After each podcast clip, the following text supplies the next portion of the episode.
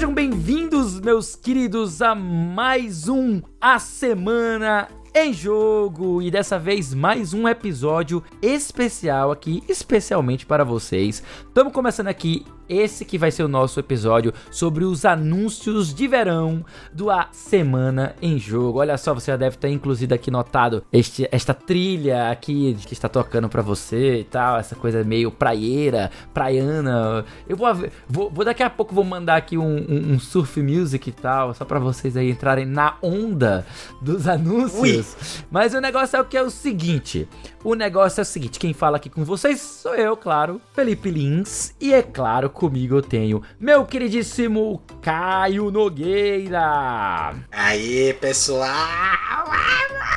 Ixi, o cara tá empolgado, tá empolgado Nossa. mesmo. Tô, tô empolgado, tô tá empolgado. Foi, foi, foram anúncios legais que a gente teve aí nesse É, olha só. Vai ser legal compartilhar as impressões com vocês. Olha só, e também aqui conosco, já retornando pela terceira, quarta, quinta vez, já pediu música, já tá em casa, tá sentando já, sem nem pedir permissão. Meu queridíssimo Gabriel Hirulano, direto de Ribeirão Preto. Uh!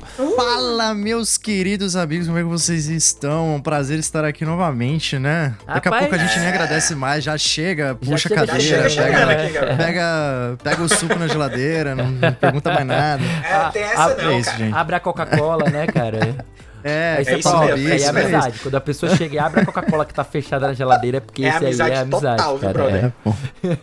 É, é, isso, muito obrigado, gente. Tá frio obrigado. por aí, ô Gabriel? Cara, uh, por algum milagre que a gente não consegue uh, definir o porquê tá fazendo frio em Ribeirão Preto, mas é isso, né? A cada dois anos, mais ou menos, faz um friozinho aqui. Cara, Ribeirão Preto, para quem não sabe, chega a ser mais quente do que Fortaleza. Enquanto aqui a gente tem um clima que é muito mais estável, né? Muito mais mais é, flat, não sei como falaria a palavra flat, plano, digamos assim.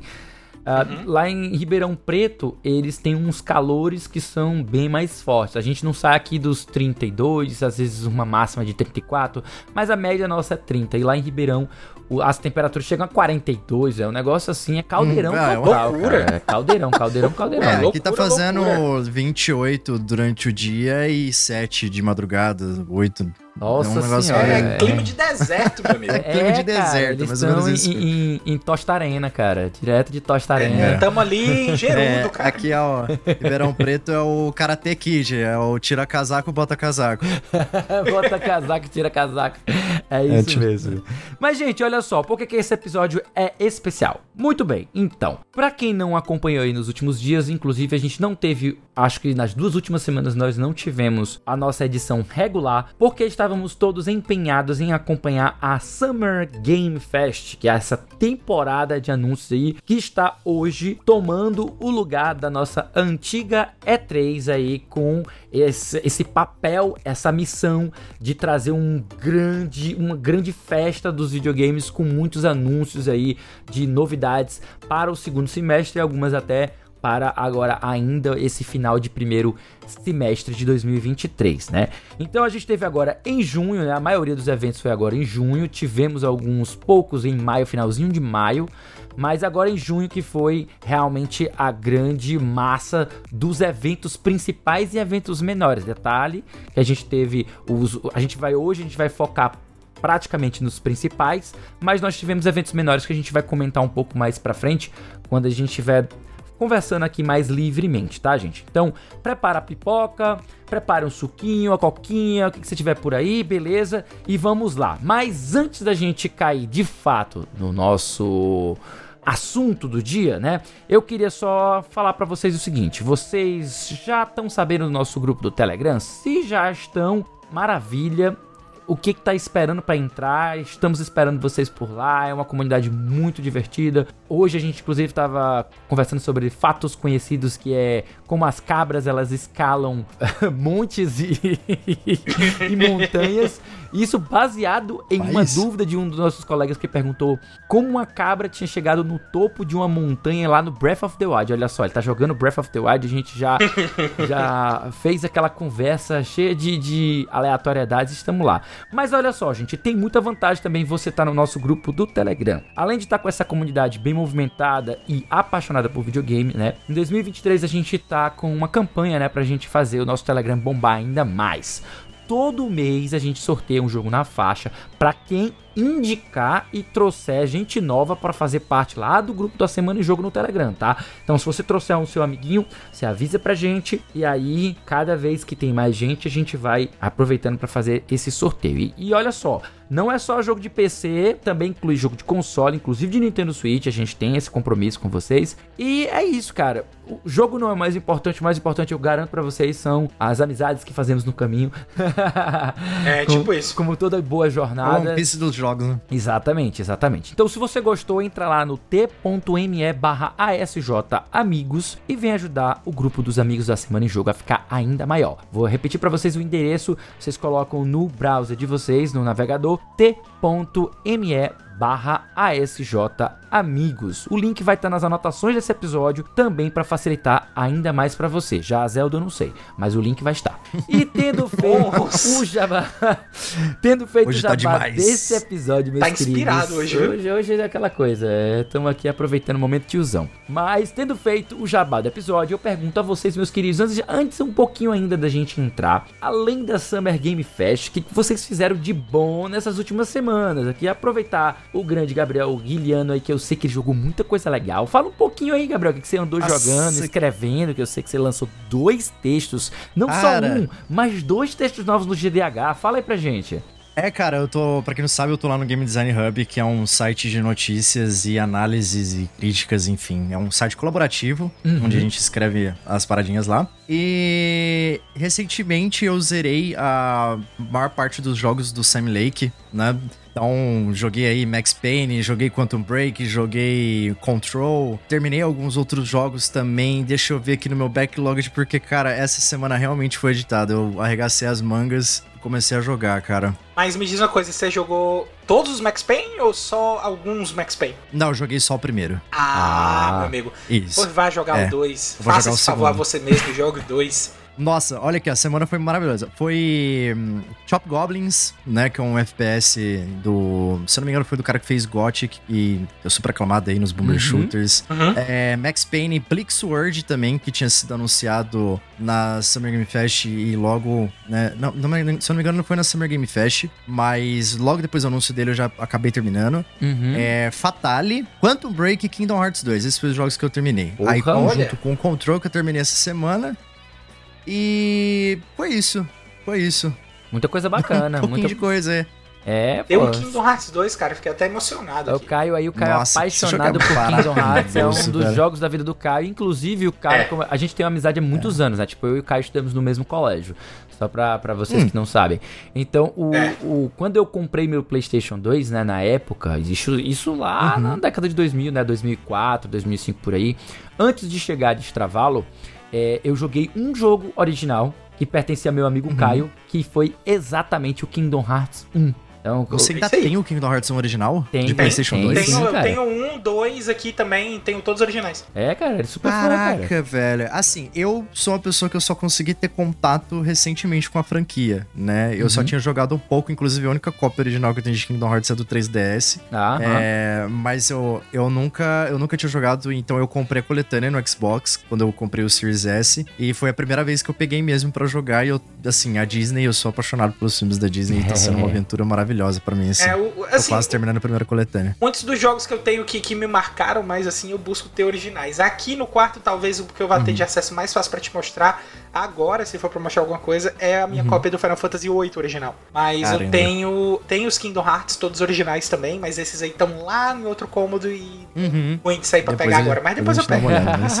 depois eu mostro, depois eu mostro. Mas então, não, sabe, a gente não deixa pra depois é o seguinte, cara. Como foi a sua semana, cara? Fala pra gente agora. Você não precisa pegar nada, nem sair do canto. Só diz é, aí. Preciso pegar mesmo não. Cara, é, eu joguei muito a demo de Lies of P. Uhum. Muito, muito, muito. E, tipo Caramba. assim, é, é, é, é, muito legal. Eu gostei muito. Tô esperando bastante o, o Lies of P. Já, já, já tinha achado o projeto curioso e tal, por ser uma, uma, uma pegada Bloodborne, assim, pro, pro, pro, pra história do Pinóquio e tal, uhum. né? Eu fiquei muito curioso para ver como é que aquilo ali ia acontecer. E quando apareceu o trailer dizendo que ia ter demo e tal, eu fui correndo para experimentar e deu muito certo. Gostei muito, né? Outra coisa que eu peguei aí também essa semana para jogar foi o Mortal Kombat 11, uhum. né? Porque Nossa. eu gosto de Mortal Kombat, eu joguei todos os Mortal Kombat até o Mortal Kombat 10 e eu ainda não tinha jogado uhum. Mortal Kombat 11, né? Uhum. E saiu aí recentemente o anúncio do Mortal Kombat 1 que a gente já tinha coberto aqui em alguns é, em alguns episódios passados que a gente falou a respeito do Mortal Kombat 1 e eu me toquei, pô,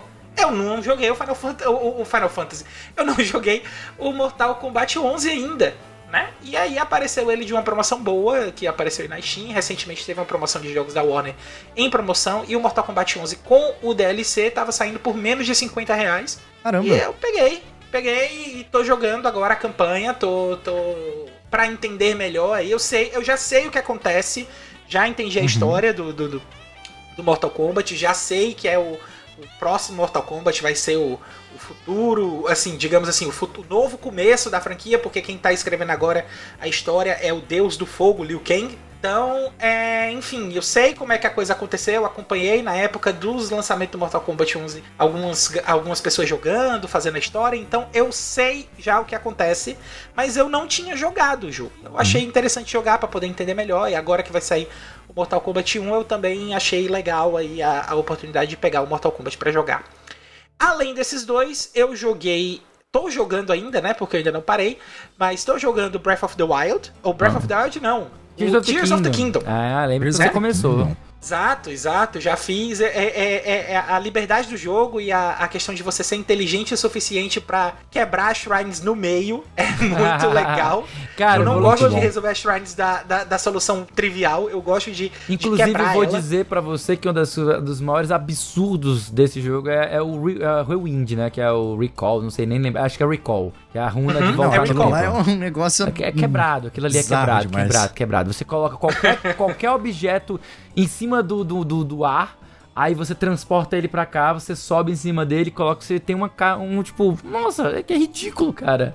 É ridículo, é ridículo. Teve um tempo. O último que eu fiz agora é, era para deslizar um, uma tábua de. É, é como se fosse aquelas tábuas de piso né? Uhum. Em cima de uhum. uns, em cima de uns, de, um, de uns ferros. Uhum. Aí, aí, o último é, é, eu tinha que fazer essa tábua subir e fazer uma curva para direita e descer e ir pro negócio. Aí quando eu olhei que eu vi que eu tinha três turbinas, eu só juntei as três turbinas, ataquei, montei Nossa. em cima, cheguei lá em cima, planei, resolvido. É isso. É isso. É isso. então, é eu acho eu acho muito, muito legal que o jogo ele te dá a, a, as ferramentas e ele fala, ó, oh, se vira, faz aí o que tu quiser.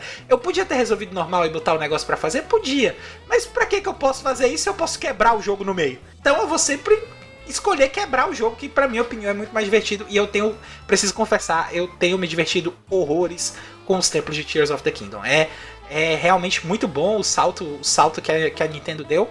Tanto que eu mal tô progredindo na história, só fiz um templo até agora. E tô Caramba. fazendo tô fazendo essas shrines aí adoidada pra, pra ir juntando os pontos de, de, de os pontos de experiência do jogo para upar as habilidades do Link. Aliás, upar não, recuperar, porque nessa vez o Link já tinha e perdeu e tá recuperando, né? Mas e você, meu amigo Felipe? Como é que tá aí o seu seu Deck que eu soube que chegou, já deu spoiler. o cara deu spoiler, cara. Nossa, ele acabou, acabou com a surpresa. Rapaz, é o seguinte, essa semana foi uma semana, assim, atípica, né? Claro, tipo assim, essas duas semanas são duas, na verdade, né? Então, é, é, eu estive jogando, joguei a demo do Final Fantasy XVI que saiu hoje no dia dessa gravação, tá certo? Então, gente, então, qualquer coisa que a gente tenha falado aqui já está é, é, obsoleta, tá? Então, Final Fantasy XVI é um jogo que eu achei bastante interessante. Não é algo que eu gostaria, uma direção que eu gostaria que Final Fantasy estivesse caminhando. Eu preferia que ela fosse na direção do Final Fantasy VII Remake. Mas, dado esse disclaimer, eu achei que foi muito bem feito. Tá muito bem feito o sistema de combate do Final Fantasy XVI. Tanto para quem gosta do estilo de Devil May Cry, como para quem não gosta, já que tem uns, uns anéis especiais que fazem com que você tem umas, você mude a forma que o combate funciona, seja para ficar mais fácil, seja para ter uma dinâmica diferente. Então eu, eu gostei muito de como eles deram essa opção já de cara. Então você já começa o jogo com essas possibilidades. E, e assim, aquela coisa, se você vai equipar um desses, desses helpers, né, desses, desses, ajudantes, você ocupa espaço de um acessório, então você não tem a opção de usar é, outros itens que vão tornar os teus poderes mais fortes, né? Então, tipo assim, é, é, meio que você tem que escolher. Você quer ficar mais forte, quer equipar um acessório que te deixa mais forte, ou você prefere deixar o jogo com um estilo de jogo mais fácil, mais adequado para você. Tipo, por exemplo, eu, eu gostei de, de utilizar, testei vários, mas o que eu mais gostei foi de automatizar o ataque, no sentido de que na hora que você aperta o mesmo botão, ele vai fazendo os combos, você não precisa ficar enlouquecendo para poder apertar quadrado, quadrado, triângulo na velocidade certa, depois R1, quadrado, L2, mas ele não sobrepõe, não impede que você sobreponha um comando. Então você pode estar apertando quadrado, quadrado, quadrado, aí você segura o R1 e aperta um quadrado um triângulo, você pode dar um, o que ele chama de sobreposição, né? Override daquele comando básico e fazer exatamente o que você quer. Alguns jogos de luta já trabalharam com coisas como essa, como por exemplo o Guilty Gear, o Blast Blue, eles já trabalharam com esse, esse essa sistemática de automatizar combos, né? Então é interessante. Para quem tem mais dificuldade também de timing, de esquiva, né? Também tem um muito bom que serve para que você tenha um tempinho extra para você fazer um quick time event e assim você conseguir esquivar de um golpe esquivável, né? Porque tem golpes que não são esquiváveis, ainda tem que lembrar disso. Então, posicionamento também é algo que você sempre vai ter que estar tá, é, é, levando em consideração, né? Então, eu achei a história também muito interessante, tá? É pelo menos esse, esse prelúdio, mas eu tenho uma ressalva. Todos os Final Fantasy eu gostei muito do começo e quando chega lá pro meio, pro final, muitos deles vão degringolando e eu perco o fio da meada e eu não consigo terminar o jogo. Então, não é uma, um mérito se esse Final Fantasy XVI for nesse caminho, tá? Já vi algumas reviews que disseram que do meio pro final o jogo começa a degringolar, a história começa a degringolar, não fica mais tão interessante quanto era no começo, mas uh, eu já ia dizer, isso não é tão difícil de acontecer num Final Fantasy, né? Além dele, deixa eu ver quem mais que eu joguei de recentemente. Ah, eu finalizei o Castlevania Lords of Shadow, né? O Mirror of Fate, não qualquer um. Nossa, bicho, que coragem. Cara, é aquela coisa. Eu peguei para jogar, joguei metade dele e disse assim, cara, eu vou terminar. Ele é um jogo muito diferente do que você tá acostumado com, com Castlevania. Ele até tem a parte de Metroidvania, né? Mas o combate dele é um tanto esquisito, sabe? Porque ele se baseia muito em hack and slash. Então, ele tem que transpor para um universo side-scroller, né? Não exatamente 2D, mas é side-scroller, né? Que você vai só para dois ângulos, esquerda e direita, né? E tem para cima e para baixo também, né? Então não, não tem aquela profundidade do 3D. Então ele tenta, nessa perspectiva side-scroller, nesses dois eixos, ele tenta te dar um que seria algo mais próximo de um combate de um jogo como um God of War, como um Bayonetta, sabe? E aí o que acontece é que esses jogos têm geralmente um botão para você atacar mais forte outro botão para você atacar mais lento e mais, é, é, é, mais fraco e rápido e mais forte e, e, e, e mais devagar, né? Então ele meio que segue essa linha, sabe? Só que eu não sei se isso funciona tão bem para um jogo side-scroller. Fora outros probleminhas que ele tem. Cara, o primeiro Castlevania que você, se você cair de uma plataforma, você cair no chão, é no chão. Você toma dano de queda, você pode morrer. Nossa, nossa, não faz muito sentido, sabe? A própria franquia Lords of Shadow tem esse, essa, essa roupagem de hack and slash, é, né? Exatamente. É, do Xbox é, também. Lembrando que, claro, o uhum. Lords of Shadow é uma sub-franquia de Castlevania, então o Mirror of Fate faz uhum. parte dessa coletânea. Você tem o Lords of Shadow 1, o Lords of Shadow 2 e o Mirror of Fate, que foi lançado inicialmente para o 3DS, mas depois foi lançado também um port para consoles e PC, né? Fora isso, eu joguei também um outro joguinho aqui, só para finalizar a minha fala. Joguei um jogo chamado Homefront uhum. The Revolution, The Revolution. E é um jogo. Esse aí é perigoso. É um jogo que eu esse não. É, é, esse é um dos perigosos. Eu não recomendo tanto assim, não, sabe? É tipo assim, o gameplay dele não é ruim sabe? O gameplay, gameplay wise, né? Em matéria de gameplay, ele não é ruim. Mas em matéria de temática, nossa, velho, ele beira. Beira não, né? Ele é xenofóbico racista, tá ligado? Ele é os Estados Unidos fazendo um exercício. É. É, ele está fazendo um exercício é, é, de fictício de que os Estados Unidos começaram a se envolver em muita guerra, aí começaram a contrair muita dívida, começaram a comprar é, armas especiais da Coreia do Norte. Né? As armas que eram as armas mais avançadas eram da Coreia do Norte, compraram tecnologia da Coreia do Norte. E aí começaram a acumular muitas dívidas com eles. Chegou um momento em que o governo dos Estados Unidos disse assim: vamos meter o calote. Mais ou menos o que o Brasil deveria fazer, mas enfim. meteram, o calo... meteram o calote e disseram que não iam mais pagar.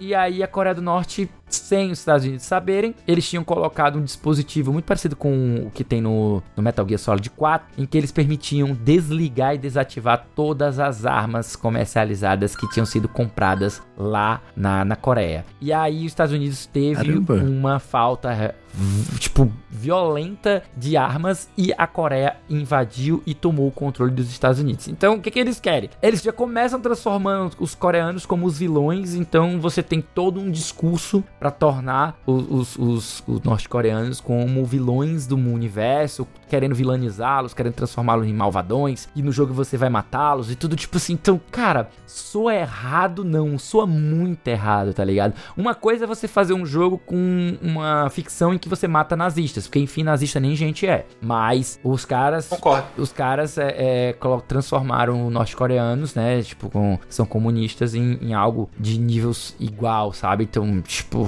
cara, é muita cara dos Estados Unidos. Então esse jogo é muito vergonhoso, muito vergonha alheia, é, é, muito errado. Mas o gameplay dele não é tão ruim, mas também não é espetacular. Ele é, ele é medíocre. Então acaba não sendo tanto assim uma recomendação, tá ligado? E é isso, meus queridos. Uhum. Sem mais delongas, a gente vai encerrando aqui este bloco falando sobre a nossa semana e vamos de fato entrar no que é o nosso assunto principal de hoje. A gente volta já.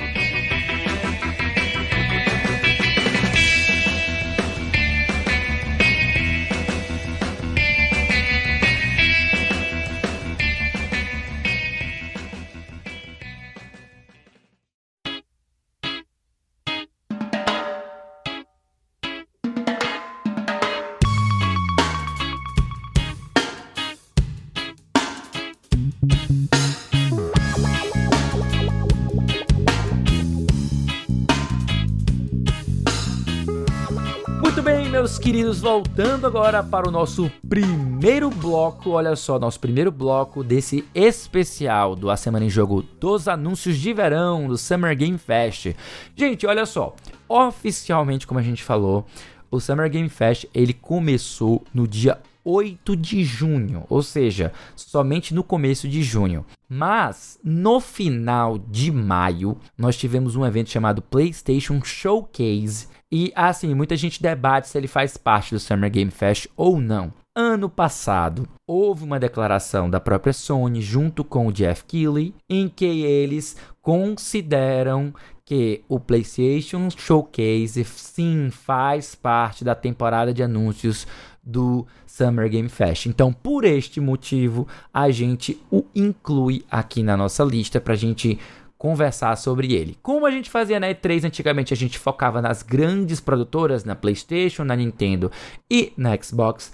A dinâmica de hoje vai ser muito similar, tá certo, gente? Lembrando, claro, que não são os únicos eventos que tem neste evento, tá, gente? Nessa época a gente tem outros eventos menores como o Day of the Devs, a gente tem o Wholesome Direct, a gente tem o Guerrilla Corrective, a gente tem o Future Game Show e também, sem por último, mas não menos importante, a gente tem a Devolver Digital Direct, né? Que é. Também tem a Ubisoft Forward, né? Também teve a Ubisoft Forward. É muito, muito bem lembrado, cara. Eu não, não tava lembrado dele. Mas é. Mas passou é. esquecido. Passou esquecido, né? né? Teve também desse é ano. Nós, esse, ano né? esse ano nós também tivemos um, um evento menor também focado em jogos próprios da própria Capcom, né? Então também. É, Capcom Showcase. O, o, foi... o Capcom Showcase. Meu Deus, meu Deus, que, que eu queria. Eu queria os meus minutos de volta. Eu não mencionei porque na verdade passou batido. Eu acho que ninguém prestou atenção, mas tá aqui pra gente não deixar que dizer que esquecemos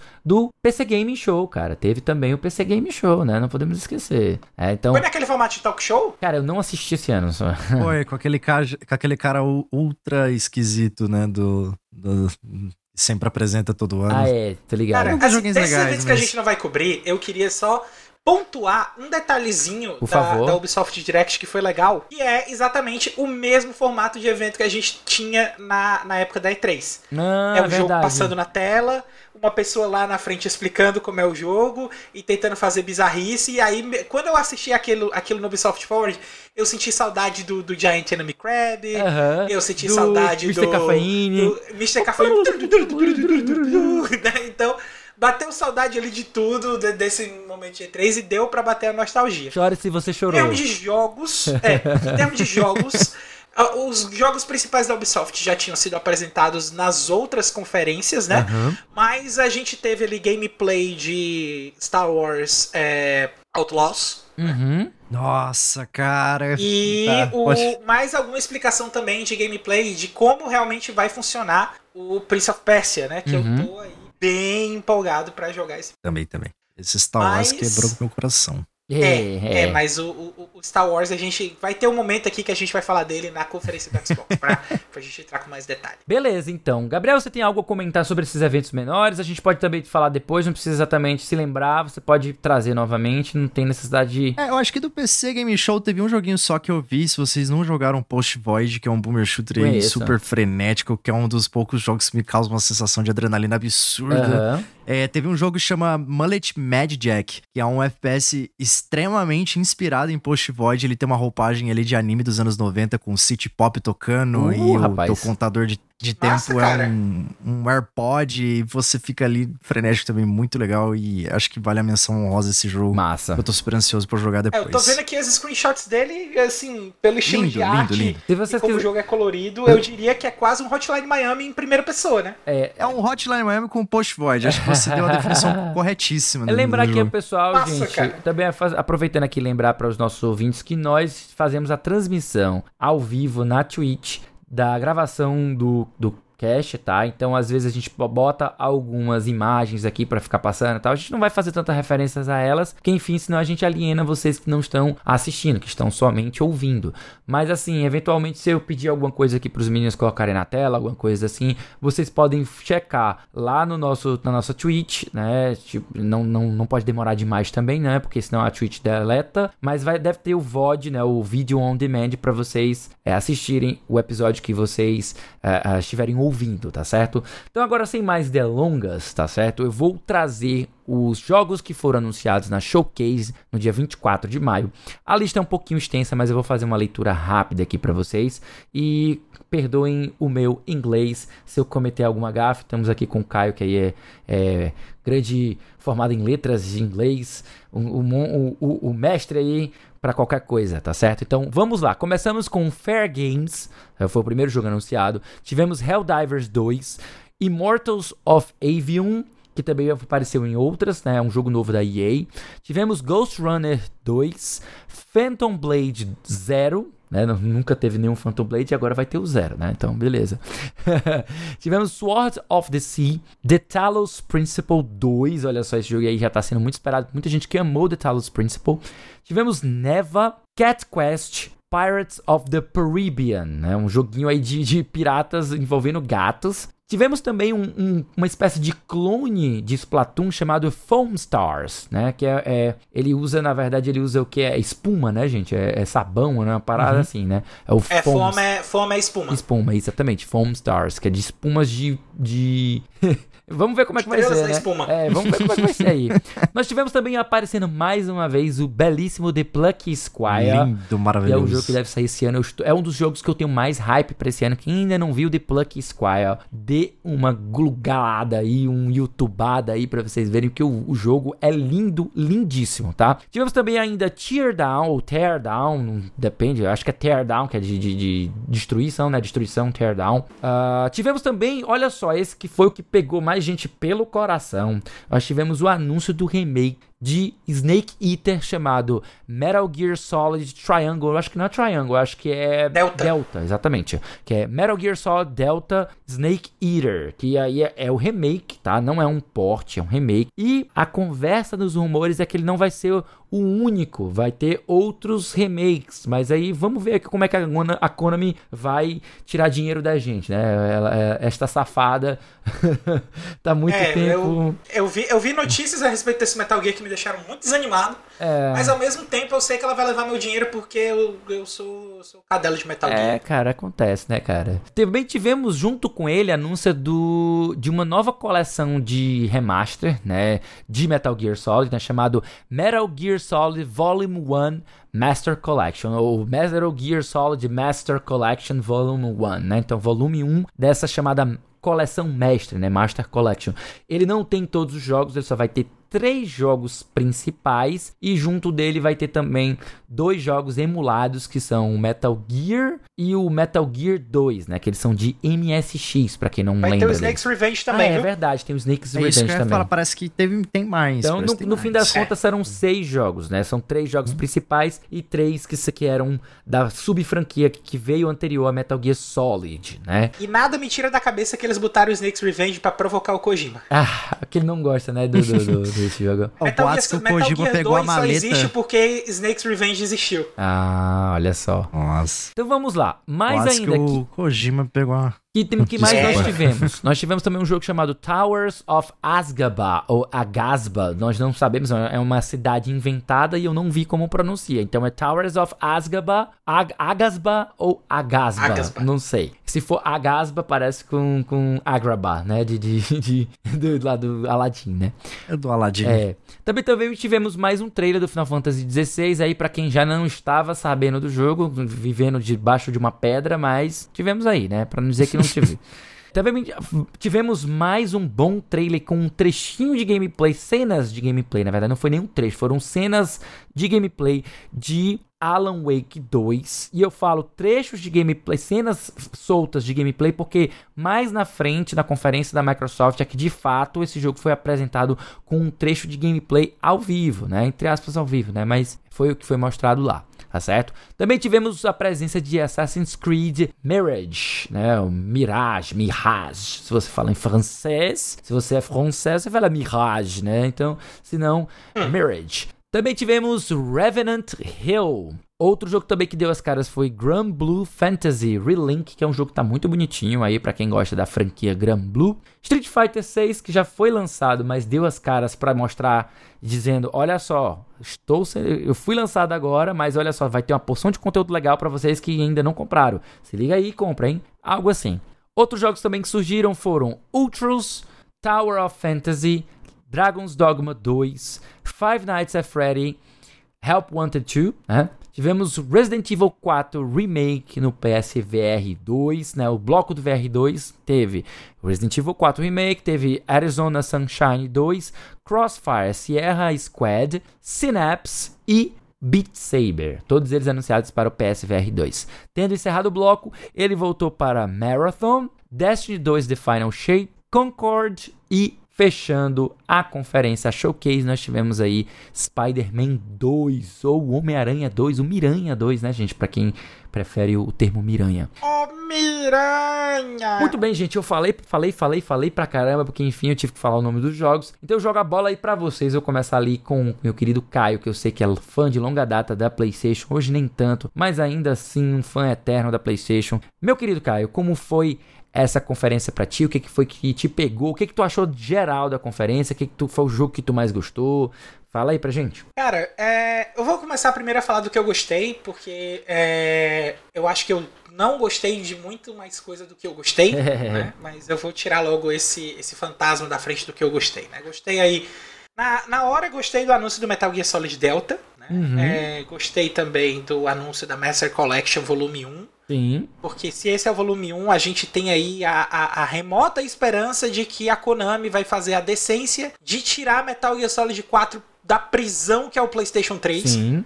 Até difícil é, de emular essa desgraça, é. É, pelo amor de Deus, mas é muito importante que, que as pessoas consigam jogar Metal Gear Solid 4 em outras plataformas fora do, do PlayStation 3. Uma pena que isso não vai acontecer nessa collection de agora, Sim. mas essa collection de agora também é bem, é bem relevante porque tem exatamente os primeiros Metal Gears, né, que, que a galera precisa jogar aí, e tem o meu Shadow do coração, que é Metal Gear, Metal Gear Solid 2. Gostei do que eu tinha visto no trailer final de Final Fantasy XVI. Gostei do Cat Quest, achei engraçado, o Pirates of the Caribbean.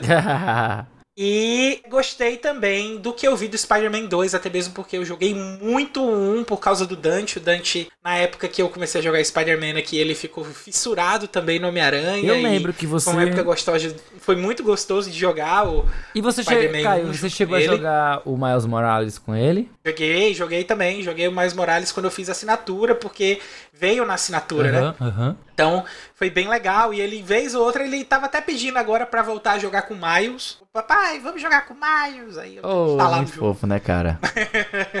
Mas é, é, é bem legal. Agora, do que eu não gostei, cara, eu não gostei da Sony ter chamado esse evento de showcase. Hum. Porque não foi. Ah, nossa, tá? como assim? Não foi. Explica. É porque, tipo assim, a showcase, pelo que a gente. Pelo que ela tinha mostrado da última showcase, aliás, da primeira showcase, que foi a que teve ao do ano passado, a gente teve uma série de revelações de jogos da PlayStation Studios. Uhum. Tipo assim, foi confirmado que ia ter o Spider-Man 2, foi confirmado o jogo do Wolverine, foi confirmado.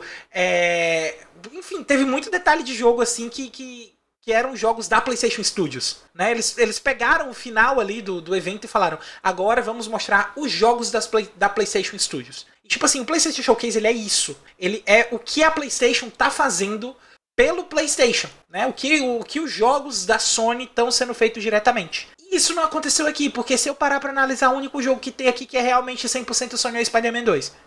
Tá? Então, a gente não teve notícias dos jogos que foram anunciados ontem. Ah, mas a Sony comprou a Band, o Marathon. Não, cara, não. Muito provavelmente não vai ser um jogo exclusivo, porque a, a Band foi adquirida pela Sony, mas ela ainda tem a liberdade de lançar tudo que ela tem em qualquer plataforma que ela quiser. E fora que se ela faz uma jogada dessa, ela dá munição pra, pra Microsoft futuramente tirar jogos da Activision quando concluir. Exato, exato. Quando finalmente Até... concluir essa novela aí que a gente não aguenta, ninguém aguenta mais. É. Tem até alguns capítulos aí que, se não fosse gravando a gente gravando esse episódio especial hoje, a gente estaria comentando como o fato da Sony ter confirmado de que ela não vai compartilhar informações do PlayStation 6 com a Activision Blizzard. Uhum. Mas é, isso é um outro papo, isso é uma outra coisa, é um outro assunto, né? Não, não cabe aqui agora. Mas é, o que eu não gostei foi da, da propaganda enganosa, e eu estou fazendo sinal de aspas enquanto eu falo isso, que foi esse PlayStation Showcase, porque ele foi na verdade, um grande State of Play com Spider-Man 2. Mas ele não foi um PlayStation Showcase. Na minha opinião, ele não foi. Olha aí, Caio foi aqui, foi categórico, cara. Eu gostei aí que ele, ele encerra assim, é, já deixando. Não tem mais conversa, mas tem. Tem conversa assim. Tem. Gabriel, o que, que você achou? Me fala aí. Qual foi tua Brica. opinião? Eu achei até muito engraçado que, com exceção, né? Só reforçando as ideias que o Caio colocou, com exceção do Final Fantasy XVI, do bloco ali do PSVR 2 e também do Spider-Man 2, teve até uma postagem super engraçada do marketing da Xbox que logo quando acabou a, a PlayStation Showcase, ela postou todos os jogos anunciados na, na, na, conferência da PlayStation, falando que ia ser lançado no Xbox, né? E achei é, tipo aquilo assim, ali genial, cara.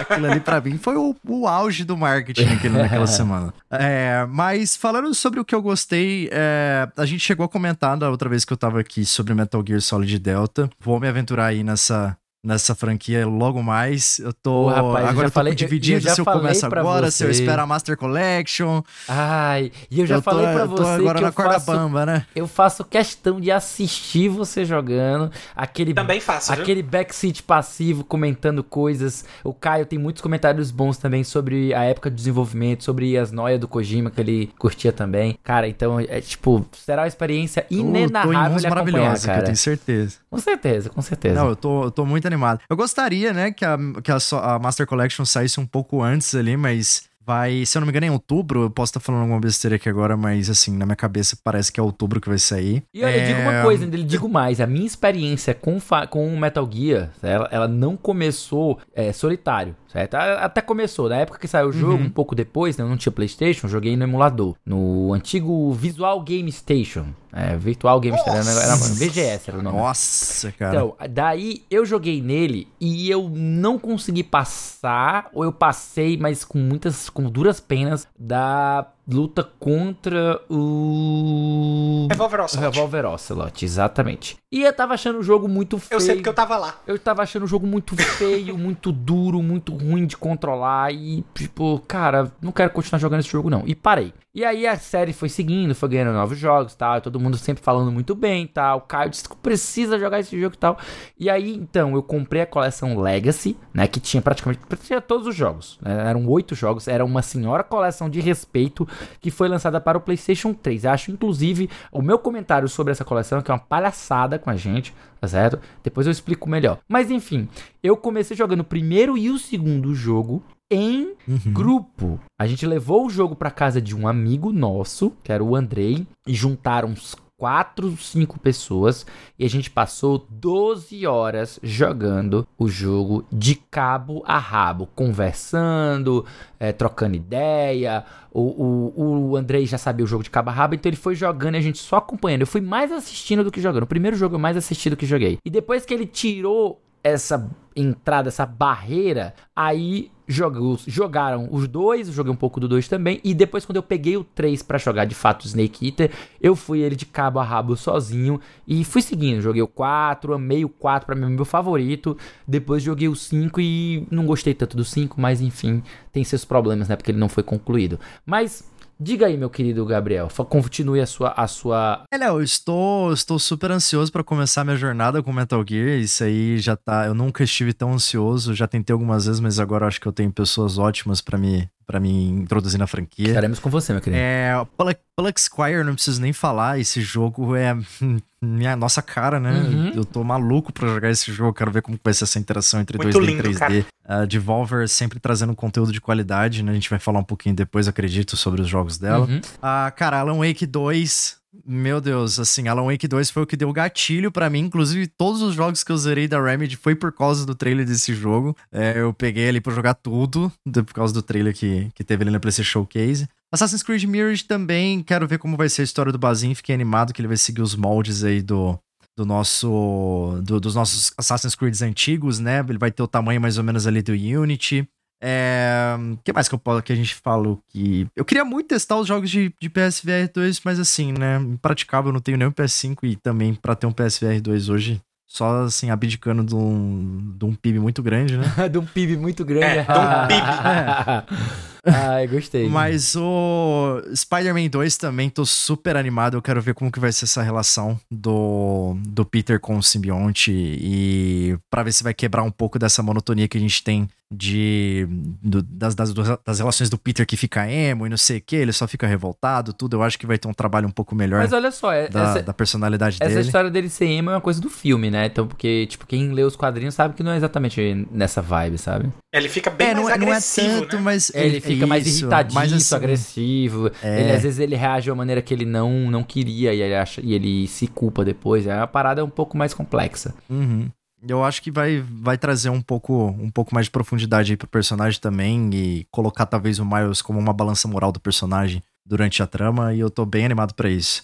E de restante, cara, eu fiquei bem decepcionado com o Marathon porque é o a gente estava esperando fazer há muito tempo. Era pra, é, Marathon, inclusive, para quem não sabe, é um projeto que foi o início de Halo, né? Ele, ele é um projetista do que era para ser, na época, um, um, uma das, das diretrizes da Bungie com Halo.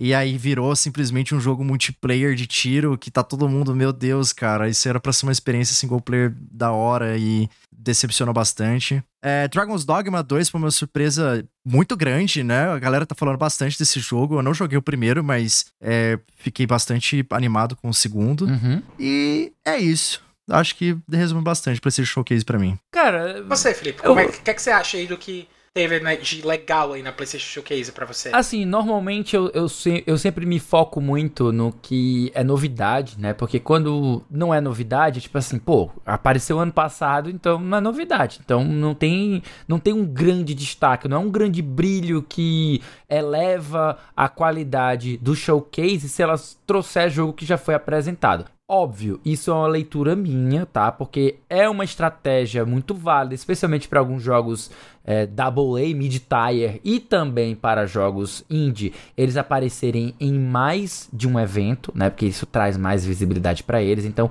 eu entendo a necessidade de algumas coisas voltarem. Tipo, o Square já apareceu ano passado, apareceu em duas conferências de novo esse ano. Então, ele é aquela coisa, tipo, ele é lindo, estamos esperando por ele. Quem quer comprar já, já sabe que vai comprar, já quer comprar. Eu vou focar mesmo no que é novidade, tá certo?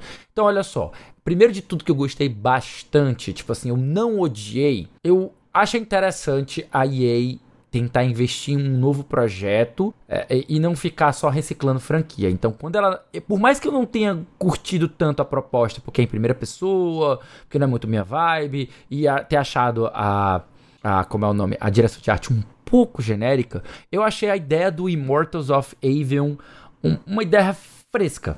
Sabe? Tipo assim, tá trazendo algo novo tal. Que legal, massa. Tipo, vamos lá, vamos, vamos ver qual é a, a dele, tá? Além disso, eu gostei muito do Phantom Blade Zero, acho os visuais dele muito legal. Eu gosto de jogo de, de samurai, né? O último que eu joguei foi o Attract to Yomi, né? Attract to Yomi acho muito bom. Eu comecei a jogar o, como é o nome dele, o, o Ghost, Ghost of Tsushima no PlayStation 4, é meu PlayStation 4 deixou de funcionar. E eu, faleceu. Hum, faleceu. Como ele faleceu, então eu fiquei sem terminar o jogo esperando ainda um lançamento e uma promoção dele no PC. É, quem sabe a Sony aí nos abrilhanta aqui no PC. É.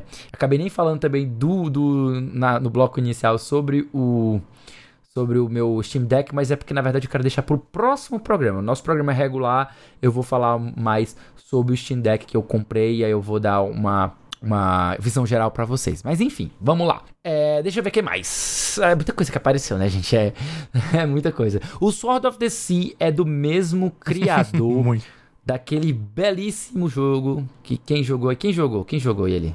Aquele. Ah, o Sword of the Sea? Não, o, o anterior a ele, que é aquele. É o de caminhada que você vai, vai no, na, nas dunas. Tá lembrar o nome dele aqui? Ah, Journey. Journey. Journey. Ah, o Journey. Journey. Journey. Ele é do mesmo criador Não do joguei, Journey. tá no meu backlog aí pra jogar. E olha assim, Journey é um dos brabos, viu? Journey, Journey, é lindo. É um jogo que você lindo, joga lindo, em duas horas. É um jogo extremamente contemplativo. É um jogo que você tem uma experiência jogando sozinho e outra experiência jogando com outras pessoas, se estiver online. Então ele, ele, ele tem um charme, tem uma poesia muito legal dele. Ele é um jogo bem artístico.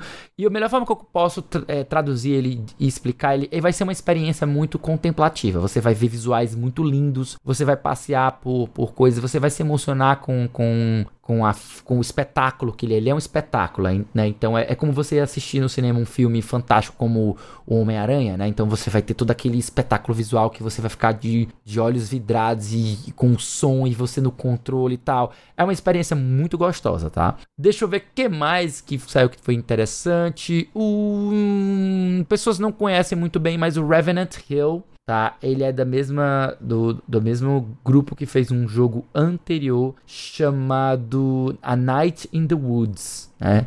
Night in the Woods. E eu fui backer, né? Eu, eu, eu financiei, ajudei a financiar o Night in the Woods. E quando eu revi, quando eu vi agora que eles anunciaram o Revenant Hill, eu disse assim, eu fiquei muito feliz. Porque eu não só ajudei o primeiro jogo a tomar forma, a ser lançado, como também eles conseguiram uma lucratividade boa o suficiente para engatar um próximo projeto sem precisar buscar a ajuda da comunidade. Até onde eu sei. Até onde eu sei. Mas que legal. Às vezes, às vezes e, e acontece, né? Deixa eu ver quem mais que tem de legal que apareceu. Olha, eu não conhecia, já, já foi repeteco, mas eu não conhecia o Grand Blue Fantasy de Relink né? E ia ser um jogo muito massa. Eu, tipo assim, ele, ele, me ele me conquistou, ele me conquistou. Tipo, os visuais dele, apesar dele ser um MMO, eu, eu, eu fiquei assim, hum, tá, vou experimentar, vamos tentar experimentar, tá certo? Dragon Dogma 2 não é novidade, mas é sempre bom ver mais coisa dele, né? A gente quer ver como é que ele vai jogar e tal. Ah, deixa eu ver. E mais nada.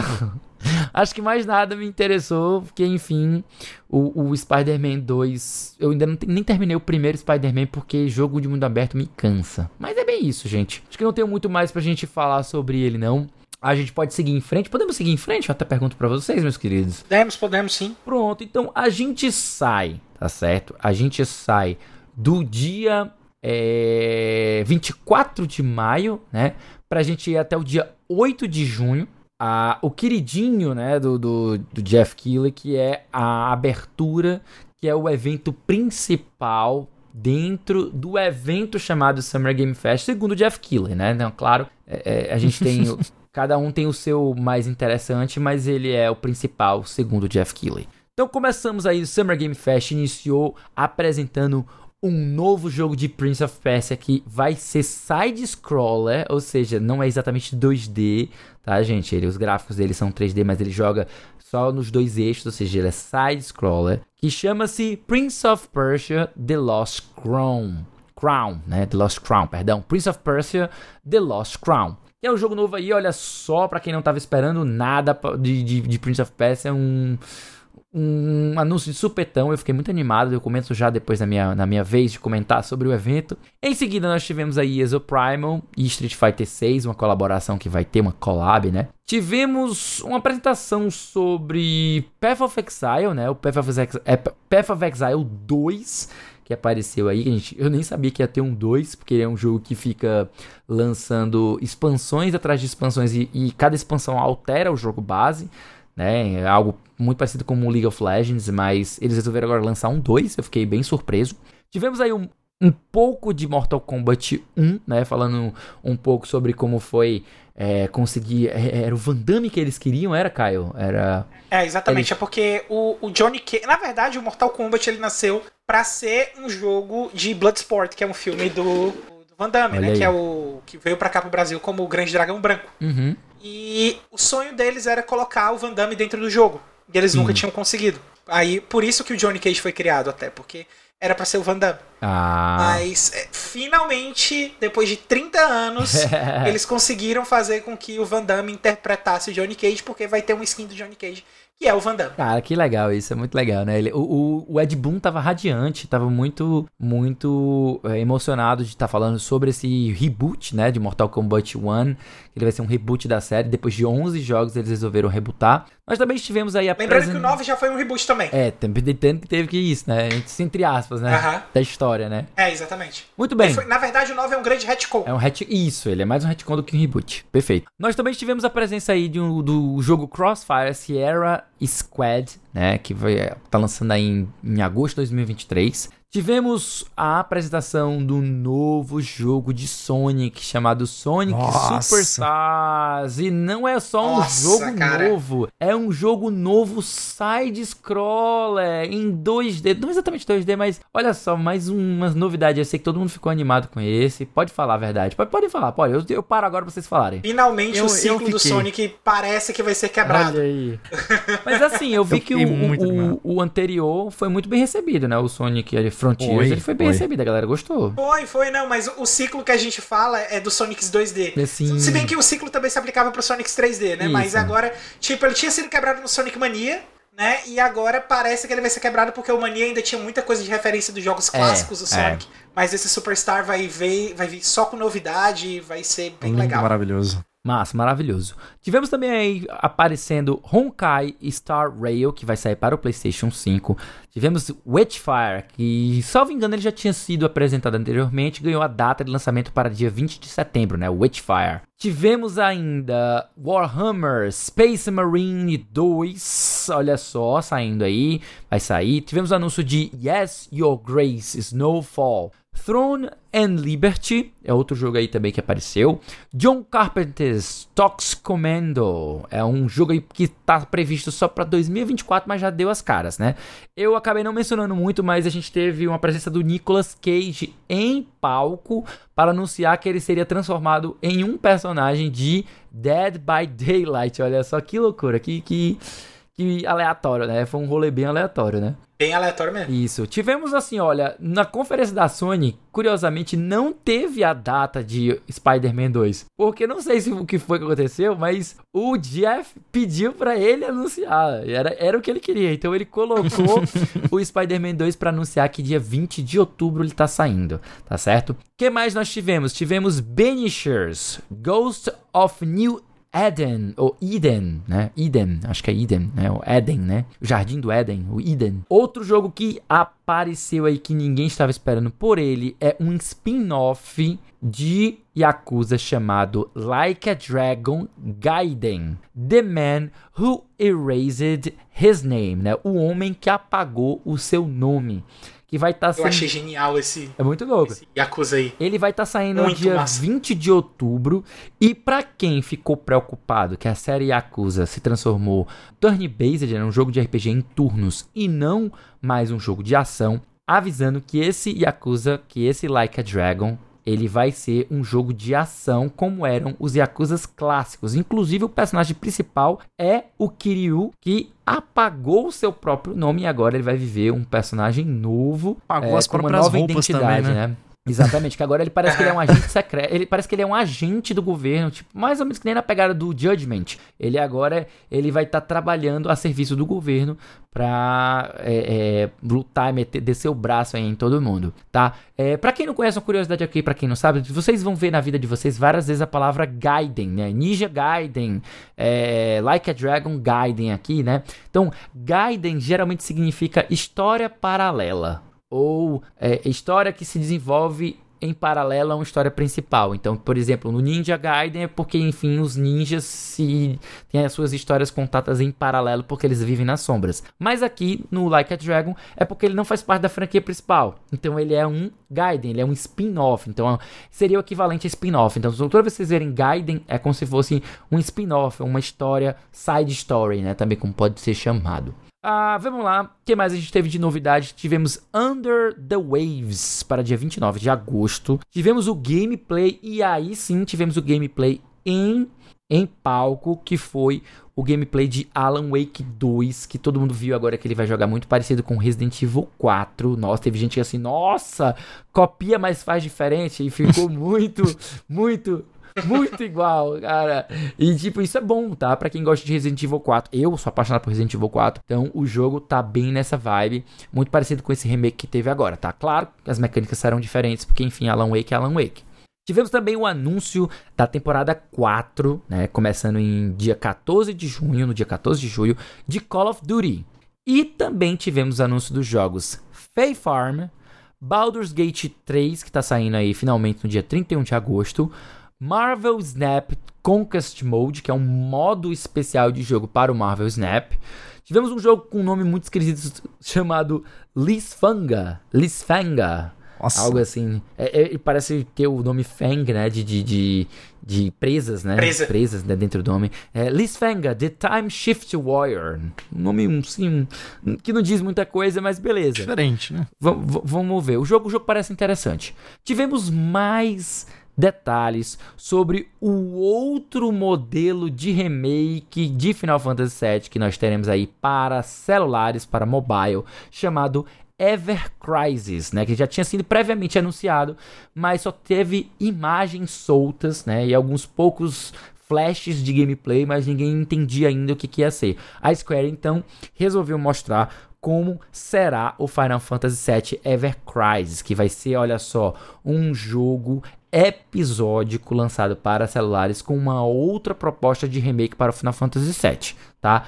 E já fui previamente informado eu que odeio gacha que ele vai ter gacha, então meus é. eu já estou triste de antemão, tá? Já deixo bem claro. Tivemos então mais um pouco de gameplay de Immortals of Avion, que apareceu lá na PlayStation Showcase, tá certo? E com sua data de lançamento agora, para dia 20 de julho. Julho? dia 20 de julho.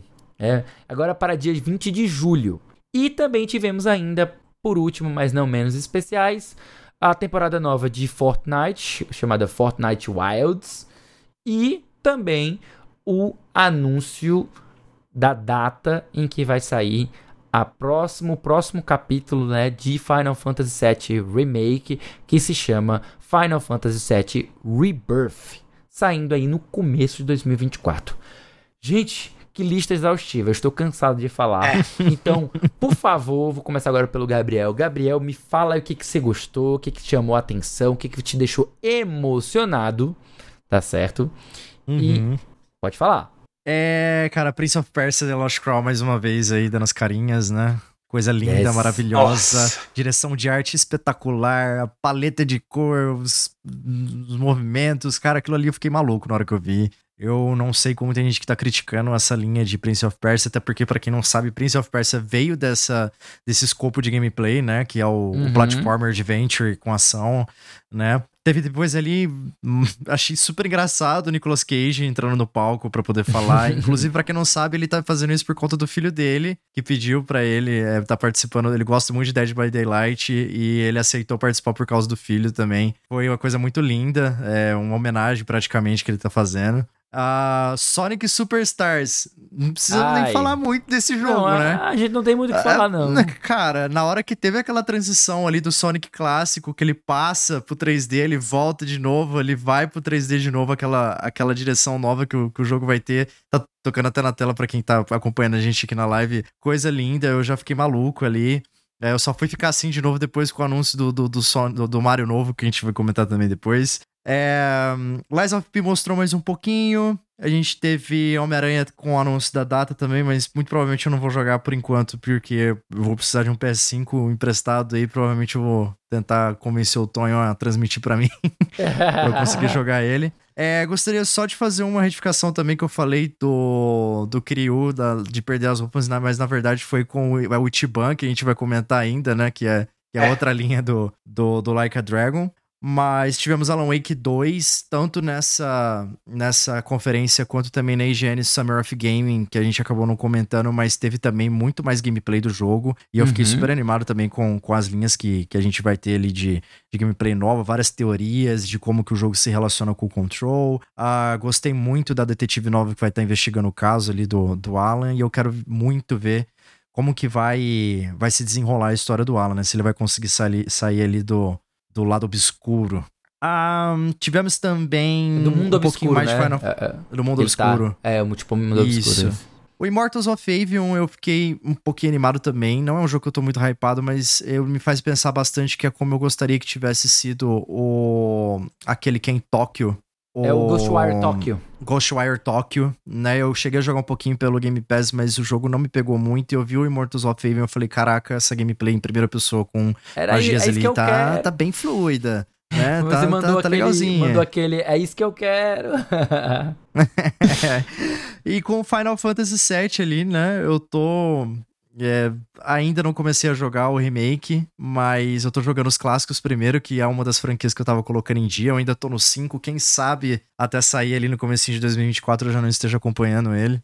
E o restante, né, não, não me pegou muito, não. Eu achei que eu fosse estar hypado mais com a Summer Game Fest, mas, assim, foi relativamente bom para mim. Teve, teve boas adições aí no, na minha lista de jogos futuros. Muito bem. Então agora eu pergunto meu queridíssimo Caio, qual foi as suas impressões dessa conferência aí, dessa grande, que foi a abertura aí do, do oficial do Summer Game Fest. O que, que você achou, Caio? Cara, Prince of Persia, é, não preciso dizer o quanto eu tava. O quanto a gente tá carente de jogo. As notícias do jogo que tinha sido anunciado não, não são nada otimistas. A gente tem sinais aí de que desenvolvimento do jogo foi reiniciado do zero uhum. pela equipe que fez o jogo original, né? Tiraram o jogo lá da Ubisoft India, colocaram eles de volta pra Ubisoft Montreal. Então, é, o jogo tá começando do zero e só Deus sabe quando é que esse Prince of Persia Sands of Time Remake vai sair. Mas, pelo menos para compensar a nossa espera, a gente agora vai ter o Prince of Persia The Lost Crown. E eu faço coro ao Gabriel ao comentar de por que, que as pessoas estão falando mal desse jogo. Não faz o menor sentido as pessoas falarem mal desse Prince of Persia. O menor sentido, porque ele vai ser side-scroller, ele vai ser Metroidvania, cara. Metroidvania, brother. Não tem. Não, não tem tipo assim, o que falar mal desse, desse novo Prince of Persia, uhum. né? Tem sim, tem, tem, tem sim. O preço que eles vão cobrar. ah, sim, é, é o, preço, o preço é piada, tá? O preço é piada. Isso é, isso é verdade, é. isso é verdade. Obrigado aí por lembrar. Tem é, coisa verdade. ruim pra falar do Prince of Persia. O preço Não é uma só piada. dele, né? Mas... mas. É. Mas vamos lá. É, continuando aqui as coisas que foram, que foram levantadas no evento. É, eu gostei muito do Mortal Kombat. Muito do Mortal Kombat, muito mesmo. Imaginei que você fosse dizer, porque eu sei Massa. que você gosta. É, gostei do Sonic. Tô ansioso para jogar Sonic com o Dante. Ansiosíssimo para jogar Sonic com o Dante. Vai ser muito gostoso. E vai, Certeza vai ser o primeiro que vai Sonic ser maravilhoso de jogar com ele. Não, ele já joga Sonic Mania, ah. mas o problema é que o Sonic Mania dá para jogar de dois, mas com aquele esquema que o segundo controle joga com Tails e a câmera não acompanha ah, e tal. Sei, tô ligado, tô ligado. Era no, no, no, Mega Drive, né? Uhum. É, e agora, a, agora vai ter um modo dedicado de local co-op para quatro pessoas, né? Então é, vai ser mais interessante aí de jogar esse Sonic com ele. É, eu gostei também eu, do Sandland. eu ia, eu né, ia que, falar que, sobre ele. Tipo assim, eu acho que eu falei. é o que tá falando, eu não, tava mostrando agora. Eu não sei se eu comentei ele, acho que eu passei por ele, ou então não, não, não li, mas a gente esqueceu de falar sobre o Sandland, né? Tipo, e, e tipo, é o elefante aqui na sala, porque o Sandland hum, ele é baseado é. num. Ele é baseado num mangá do Akira Toriyama, salvo engano. E, nossa, vai ser transformado num jogo assim, tipo assim, de supetão. Foi uma puta de uma surpresa, viu? Eu gostei do que, do que eu vi ali, é legal, me, me, remeteu muito ali a Dragon Quest já, porque o traço do Akira Toriyama também, para quem não sabe, Akira Toriyama é o desenhista de Dragon Quest. E outro que eu queria destacar também, que me pegou muito de surpresa e que me pegou assim despretensiosamente, porque ele me pegou mais quando ele foi anunciado que seria free to play, é exatamente o outro jogo que tá passando aqui na tela, que é Warhaven. Ah, sim. É, é, eu achei o combate dele muito legal, porque é muito parecido com For Honor. Sim. Né? Mas ele tem uma pegada ali mais MMOzão, mais batalha zona bruta. E ele vai ser free to play. Né? Então vamos ver do que é que vai sair, porque a, a, a minha curiosidade o Warhaven tem. É, eu gostei também do Lies of P. Não preciso falar, já tinha falado ali no começo que já já estava esperando pelo Lies of P e fiquei muito contente com a demo que eu joguei. Para quem gostou de Bloodborne, jogue, porque a pegada é muito parecida né? A questão do Spider-Man 2 é exatamente porque a Sony precisava anunciar alguma coisa dentro do State of Play. Uhum. Né? E se você parar para analisar, é a única coisa que a Sony tem para anunciar mesmo, é a data do Spider-Man 2, porque ela tinha revelado tudo no evento que a gente tinha comentado antes. É, Faith Farm eu acho legal, vai ser um, uma experiência legal. Esses, esses Comfort Games, assim, todos assim, saíram vários anúncios de Comfort Games, assim, no, nesses, nessas últimas semanas, de jogos que têm uma pegada muito parecida ali com o que é o Animal Crossing uhum. e então, é, eu acho que a gente vai ter uma onda disso aí, o que vai ser positivo pro gênero, porque vai definir coisas novas, a gente vai ter novidades que podem ser implementadas em títulos já consagrados. Uhum. É bom experimentar, né? Então, eu acho que é um momento de experimentação muito grande para esse tipo de jogo. É... E gostei ali também do Final Fantasy VII.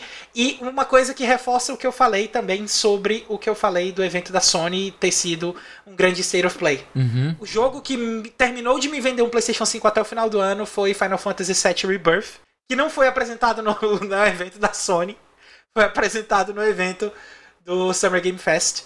Né? Então é, vai ser muito, muito, muito legal é, eu já conversei muito com o Felipe sobre o que é o Final Fantasy VII Remake, qual a proposta é. dele. É, não posso falar muito porque é spoiler. E eu fico muito triste porque tá? eu gravei, eu, eu, o Davi do Bacon e o Dabu, nós três gravamos um episódio do. do é, é qual era o nome do. Aperto Play? Não, não lembro, solta o Play. Que era o podcast anterior do, do deles dois, né? Eles faziam em dupla. E a gente, eu fui, fui convidado na época pra gente falar especificamente um programa inteiro especial sobre o Final Fantasy VII Remake. E a gente conversou muito sobre esse assunto da questão de ser um remake, mas infelizmente esse programa ele se perdeu porque a gravação de um dos das vozes corrompeu e acabamos ficar sem conversar. Mas quem sabe aí qualquer dia a gente senta para conversar. E e faz um especial sobre é, isso. Quando, né? quando, quando saiu, saiu os últimos capítulos que Final Fantasy VII Remake não foi mais considerado spoiler, uhum. pra quem sabe a gente conversa do jeito que tem que ser conversado em público, né? Mas, é.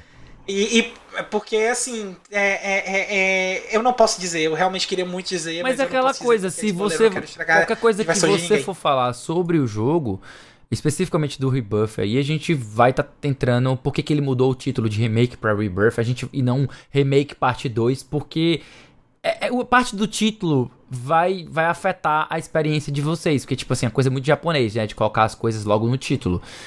E uhum. assim, não acho que é o momento da gente conversar sobre isso, porque em qualquer tempo que a gente for conversar sobre isso, qualquer. Vai tomar um tempão. Não, não, tô dizendo assim, em qualquer momento, seja daqui a um ano, seja daqui a 10 anos, ele vai ser um spoiler. É, todo mundo fala assim, ah, todo mundo já conhece o spoiler original do Final Fantasy VII, uma, onde uma personagem específica é, é não estamos falando disso, tá? Passa por um negócio e tal. E aí eu digo assim, cara, você falar isso é spoiler. Ah, mas todo mundo já conhece o negócio de 20 anos atrás. Eu tipo, pode ser daqui a 150 anos que ainda vai ser um spoiler, tá?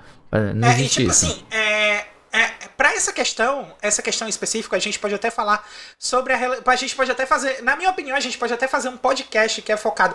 Esse fato é um spoiler ou não? Porque dá muito pano pra manga se dá, a gente for conversar dá, sobre dá ele. Sim. Mas assim, o, o, legal do. Porque, tipo assim, se a gente for analisar até esse fato, ele meio que muda muito o paradigma de roteiro de videogame, porque acontece um negócio que é muito inesperado. Os roteiros de videogame começaram a ousar depois do, do desse acontecido, né? Mas voltando aqui pro evento, só pra eu terminar de, de fazer a relevância. O evento da Summer Game Fest fez o que o PlayStation Showcase não fez, que foi o quê? Terminar de me vender um PlayStation 5. Ah, olha então, aí. Daí você Massa. vê o, o, o, quanto eu não, o quanto eu não gostei do State of Play e o quanto o, o Summer Game Fest foi mais legal do que o State of Play, ou do que o State of Play gigante. E esse PlayStation 5 sai quando, Caio? Vai sair até o final de novembro. Olha aí, até o final de novembro. Já temos uma data, olha aí. Já temos data, já temos planejamento, olha, já temos olha. tudo programado, tudo work Cara, like a charm aqui, que é pra esse por chegar no final de novembro. reais e tipo assim, Mas você não tá entendendo, quase... cara. Eu vou não. te explicar. Mas é, daqui pro final de novembro o tempo vai cair. Vou... Vai cair mais, o tempo vai ficar mais fácil. Eu vou te explicar, Gabriel. Você tem que entender que o Caio sempre comprou todos os Playstations no lançamento. Inclusive o meu Playstation 4 foi porque o Caio estava nos Estados Unidos e acabou passando, trazendo para mim e para ele. Não, só pra você ter uma ideia. Foi. Então aqui é tipo amizade aqui é, é, é especial. Foi, foi isso mesmo. Aqui é brother, mas aqui é brother, não é pouco brother, não, tá ligado? Foi isso então mesmo. o que acontece é que antes o senhor Caio, ele era um homem casado e cujos gastos eram para ele, a esposa dele, então não tinha essa possibilidade. Agora uhum. não, o senhor Caio é o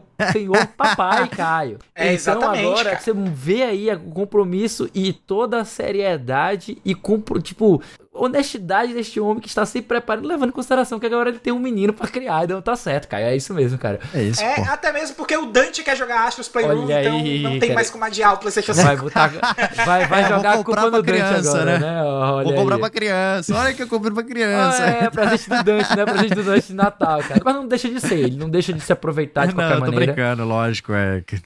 Introduzir eu, eu criança também nesse mundo é uma coisa maravilhosa. Deve eu ser recomendaria um, se você conseguir, cara, vender o PlayStation 4 que ajuda também, né? Tipo, vai acabar ficando é, redundante. Pois é, eu ainda vou ver o que é que eu vou fazer, se eu vou passar ele lá pro meu irmão, porque o Vitor gosta de jogar GTA. É verdade. Então, é. vamos ver o que é que. Tem isso que também, é tem isso também. É isso. Tem mais alguma coisa, Caio, pra poder falar sobre o que eu achei dessa. Não, não, não. Pode, pode, pode dar suas impressões, meu amigo. Vamos dar pra finalizar já essa parte. Cara, se você quiser até que eu apresente a próxima parte pra relaxar sua voz, vou, porque tem mais vou, dois eventos com muita coisa e a gente reveza. Eu vou agradecer. O próximo bloco é seu, então.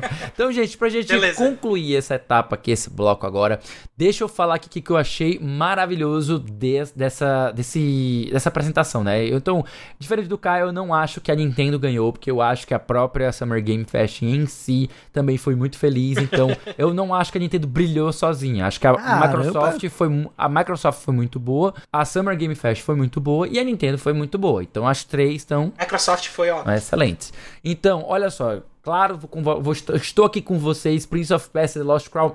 Que delícia falou direto para mim. Foi tipo assim, sabe quando aquele negócio que conversa direto com você, tipo, olha assim, no seu olho assim, diz assim: Oi, tudo bom? Tipo, hum. foi isso, rolou a química. Hum. Rolou aquela química imediata. Porque eu sou fã de Prince of Persia, tipo, isso não, é, isso não é novidade. Eu e o Caio a gente joga desde os primórdios. Eu tinha a fita no Master System, né? Então joguei o primeiro ah, Prince of Persia no Master System. Emprestei pro Caio. O Caio jogou também, ele tinha o Master System também na ah, época. Maria. Aí depois a gente foi jogar os, as versões que saíram depois, tipo é, Prince of Persia HD, Prince of Persia para PC, é, que foram tipo Prince of Persia 3D, o primeiro Prince of porque eles eram ruins.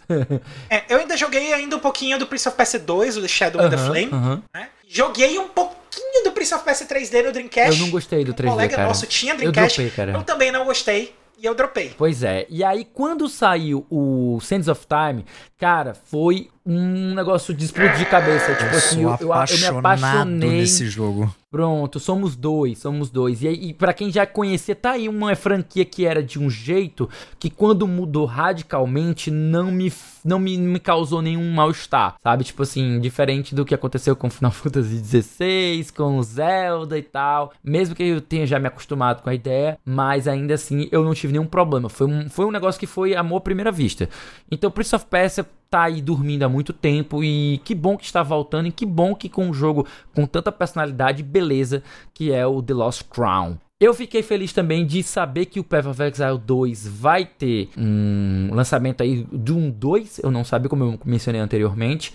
Ele lembrar que ele é o Path of Exile, ele, salvo engano, ele é gratuito para jogar e ele vende expansões, vende as paradas assim pra galera jogar mais, mas ele é um jogo maravilhoso, muito bom, que rivaliza, sempre rivalizou com o Diablo e a galera que é fã desse estilo de jogo Diablo-like sempre fala com muito carinho de Path Exile, porque é um dos, é um dos jogos de, de mais sucesso nesse, nesse, nesse estilo de jogo, tá certo? Eu também fiquei apaixonado pelo Sonic Superstars, não vou mentir. Na hora que eu bati o olho nele, eu disse assim, cara, que lindo, cara. Eu, eu, eu fiquei, o, logo, o olho chega lá, lacrimejou um pouquinho. Nossa, que lindo, que maravilhoso ver o, aquela corridinha do Sonic, do primeiro Sonic, Sonic 1, cara. E aí aquela transição, eu disse assim, é isso finalmente estão acertando. Vamos ver como é que vai ser o gameplay de fato, né? Que assim, ver o movimento, legal. Na hora que você pega no controle, eu tinha achado muito bonito o Sonic 4, até eu pegar ele no controle. Que é quando você pega no controle, o, o, a física dele é muito estranha.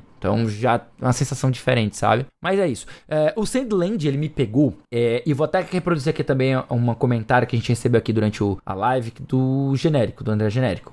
Ele falou que o Sandland comprou ele, pegou ele demais, porque ele ama quando o Toriyama mexe com robôs, veículos e outras tractanas mecânicas. Sim, é. e eu vou dizer sim, e novamente eu digo sim. Porque quem não lembra, Chrono Trigger é justamente um Magnus Opum que a gente tem aí com a arte do Akira Toriyama mexendo com robôs e com veículos e tractanas mecânicas e é simplesmente é. absurdo.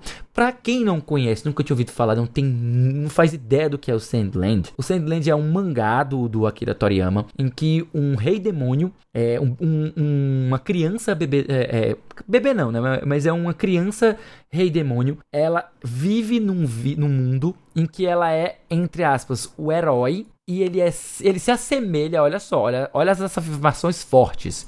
Ele se assemelha a Mad Max. Ele Caramba. tem uma pegada muito de Mad Max, tipo aquele, aquele lance dos humanos e demônios tal, é, é, é dele, sabe? Mas, tipo, você tem as fontes de água, elas secaram, é, a maior parte dela tá sendo. É, foi tomada por grupos e por um rei ganancioso, que aí ele deixa o resto da civilização lutando. Tipo, pra quem tá acompanhando One Piece, lembra muito o ano Pra quem acompanha o ano, lembra muito a tirania que acontecia em um ano. É muito parecido com o que acontece aqui no Sandland, sabe? Então, cara, fiquem de olho. Esse jogo parece ser muito bom. E, e tipo, a, a trama do mangá é perfeita para um jogo, sabe? Tipo, porque justamente você vai no comando do, do Beelzebub, né? Que o nome dele é Beelzebub, né? O personagem principal é o Beelzebub, é o Beelzebub. Você vai justamente derrubar esse rei ganancioso e vai devolver a água as pessoas, então, então ele, é, ele é, não é o vilão. Ele é, e claro, você vai ter é, monstros de areia, você vai ter é, combate bem parecido com o Dragon Ball, você vai ter monstros gigantes, você vai ter robôs, você vai ter veículos. Cara, promete muito. E, e acreditem, a vibe dele tá passando que vai ser um jogo muito, muito, muito, muito bacana. Então eu, eu, eu ficaria mais interessado se fosse vocês. é, deixa eu ver quem mais. De, de, de que mais que eu tenho assim de novidade que eu gostei? Eu gostei do Lifania, né? O Lifanga, The, The Time Shift War, me pareceu bem divertido. E claro, eu gostei bastante do Like a Dragon Gaiden, The Man Who Erased His Name, né? Tipo, então nós temos aí. Seria quase como um Judgment 3, né? Porque ele, é, o gameplay dele vai ser muito próximo do que é o do Judgment, mas é claro, você vai estar no comando do Kiryu. Eu fiquei curioso para saber se você vai fazer investigação que nem do Judgment. É, se, a, se, a, se, a, trama vai ser na vibe do Judgment. Vamos ver aí como é que vai sair, não dá pra gente saber agora. Mas justamente sabe o que, que dá pra gente saber agora? Que está chegando aí, o fim do primeiro bloco e daqui a pouco a gente volta para o bloco 2 do A Semana em Jogo.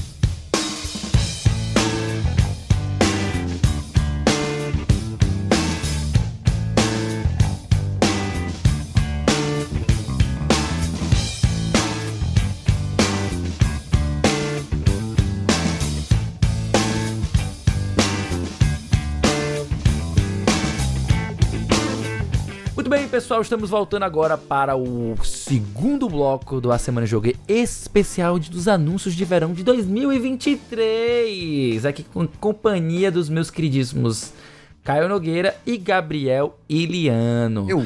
Inclusive, meus queridos, eu vou fazer o seguinte: eu estou cansado de tanto falar, porque são muitos jogos. É porque tem muita notícia. Eu estou cansado de jogos, cara. É muitos jogos, cara. eu vou passar a bola aqui para o meu querido Caio, para que ele traga os anúncios que foram feitos durante a Xbox Game Showcase, né? O Xbox Games Showcase. Dia 11 de junho. Vai que é tua, Cainho. Bom, vamos lá. Vamos lá fazer a leitura aqui pra gente dar uma dinâmica aqui, porque o que tem aqui é jogo, meu é, pra gente poder comentar ainda, porque ainda tem mais outra conferência depois dessa e a gente já tá com um tempinho grande aqui. Então, a conferência da Microsoft começou aí com Fable, que ainda não tem data de lançamento, né? Ele foi, foi um, um, uma conferência que foi prometida que ia ter muito gameplay, porém, os três primeiros jogos foram apresentados só com cutscene, e aí depois é que foi ter gameplay né, é, dos outros jogos anunciados. Mas desses jogos que teve cutscene foi exatamente o Fable.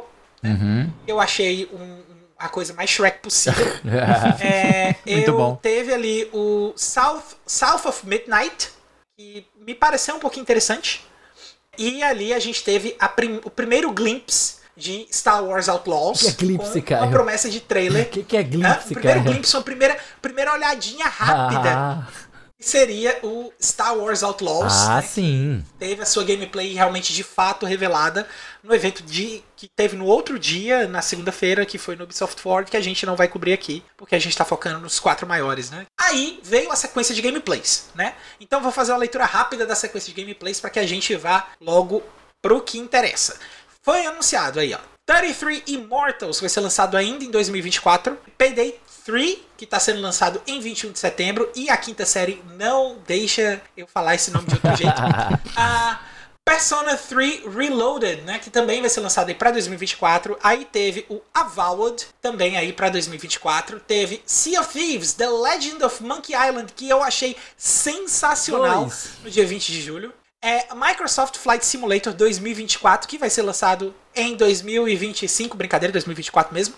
A Duna Flight Simulator 2024. A Senua Saga Hellblade 2, que é eu e o Gabriel, a gente já fez a maior Nossa. propaganda aqui. É, eu acho que foi até num pós-papo, né? Foi pós-gravação que a gente fez a propaganda. Então, quem isso, esse aí só Esse ouviu quem tava tô... acompanhando a live, quem ficou aqui para poder ver tudo, porque foi muito massa. Acho que a gente deixou até o pessoal que estava ouvindo muito empolgado para poder jogar é, o Senua Sacrifice original e também o Senua Saga agora, né? O Hellblade 2. Aí teve Like a Dragon Infinite Wealth, né? Também vai estar tá chegando uhum. em 2024. Fallout 76. Pff, é, Kunimitsu Gami, Path of the Goddess, que quando eu primeiro vi, eu jurava que era Onimusha e porque o meu coração tem saudade de Onimusha, verdade seja dita, é verdade. mas é, depois eu vou conversar com o Felipe porque tem muito elemento de Onimusha nesse jogo. Sim. A Forza Motorsport, que aí vai estar chegando no dia 10 de outubro, que finalmente foi confirmado que parece que vai ser o novo jogo de serviço da Microsoft. Aí temos aí The Elder Scrolls Online Necron no dia 20 de junho, Persona 5 Táctica chegando no dia 17 de novembro desse ano.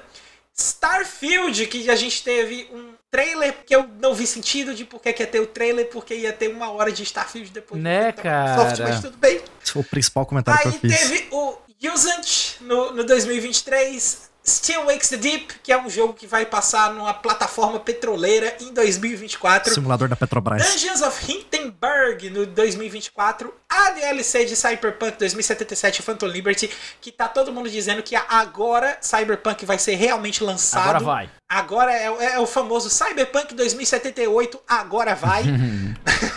é, aí a gente teve Cities Skyline 2, para quem é órfão de SimCity como eu, é, pegou muito minha atenção. É. Teve Metaphor Refantasio de 2024. Teve Towerborn de 2024, que também vai ser lançado em 2024. Teve um dos mais interessantes da conferência, na minha opinião, que foi Clockwork Revolution, que esse aí foi anunciado, mas é, tá sem data de lançamento ainda. E aí teve o Xbox Series S Carbon Black, que é o novo hardware da família Xbox Series, né, que vai estar tá chegando aí para a Microsoft, que é um Xbox Series S todo preto, né? O nome Carbon Black já indica, mas o mais importante é que ele vem com um SSD de 1 terabyte, que é aí consideravelmente maior do que o SSD que vem no modelo branco do Xbox Series S. Então, para quem quer fazer o upgrade, é uma boa. Quem ainda não entrou, pode ser que esse console, eu ainda não vi como é que estão os preços dele localizado aqui no Brasil, mas lembrando, a gente reforça mais uma vez, se você quer entrar na nova geração, Xbox Series S mais assinatura do Game Pass é o combo para você, é o melhor custo-benefício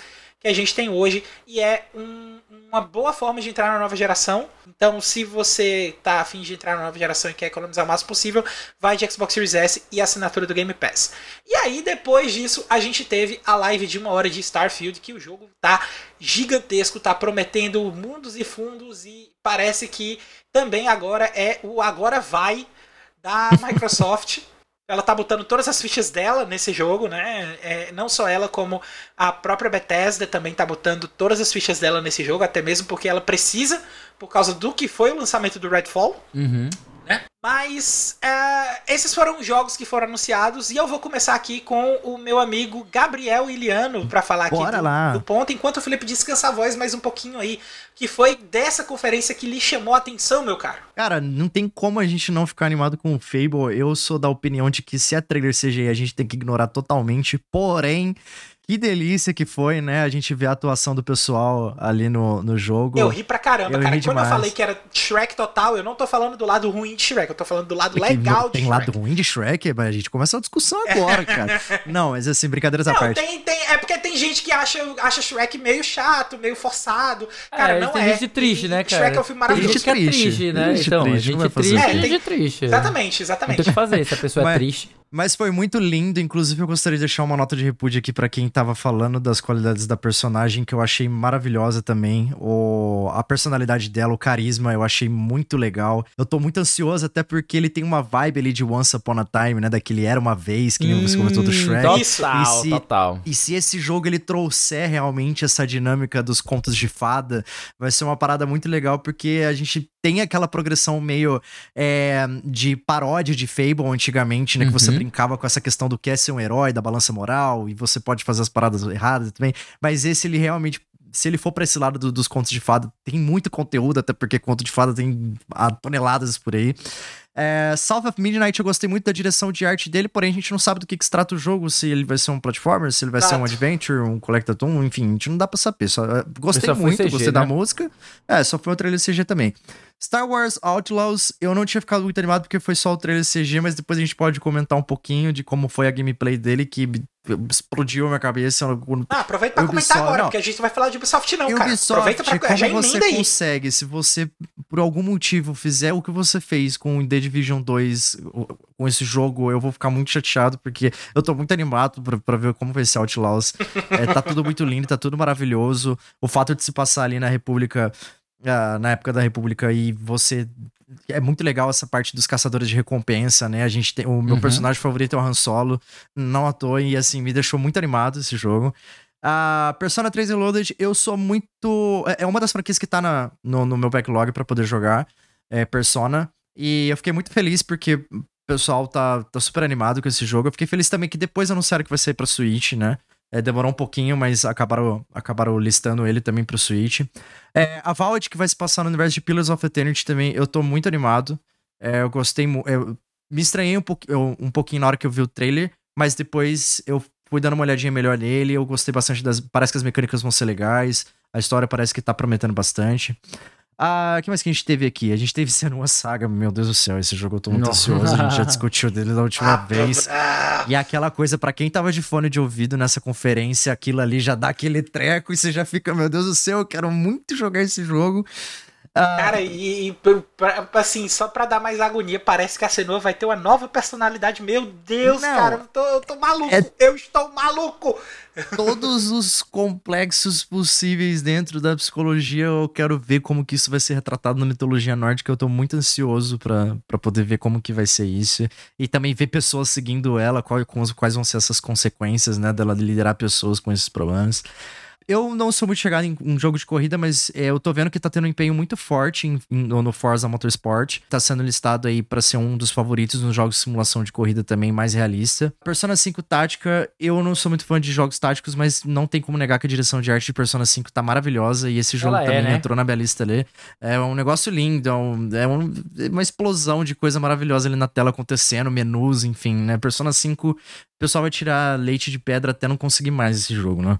A Starfield realmente foi desnecessário. Eu não aguento mais no 90 horas de gameplay que tá tendo desse jogo. Esse jogo que teve de gameplay dele documentário até agora, eu não, não tô acreditando ainda. E o Zant me pegou, também tá na minha lista. Um, Cyberpunk, eu gostaria de deixar um disclaimer aqui para todos os meus amigos ficarem me enchendo o saco pra jogar esse jogo. Eu vou jogar ele na hora certa agora, que ele vai estar tá todo refeito praticamente. Somos dois, somos dois. Finalmente eu vou conseguir jogar esse jogo sem passar raiva. É, Metaphor Refantasio também, lindo, maravilhoso. Do, é, é da Atlus, né, Lee? É da Atlus. Se eu estiver errado. Isso. Tá é da Atlus, é da Atlus. Ele, ele, tem uma pegada até bem, bem persona, Isso. eu achei. Persona Quando medieval, começou né? a passar, meu Deus, é um persona novo. Isso. Aí quando eu vi Diferentão. era realmente o, o Metaphor Refantasio. Isso. Uhum.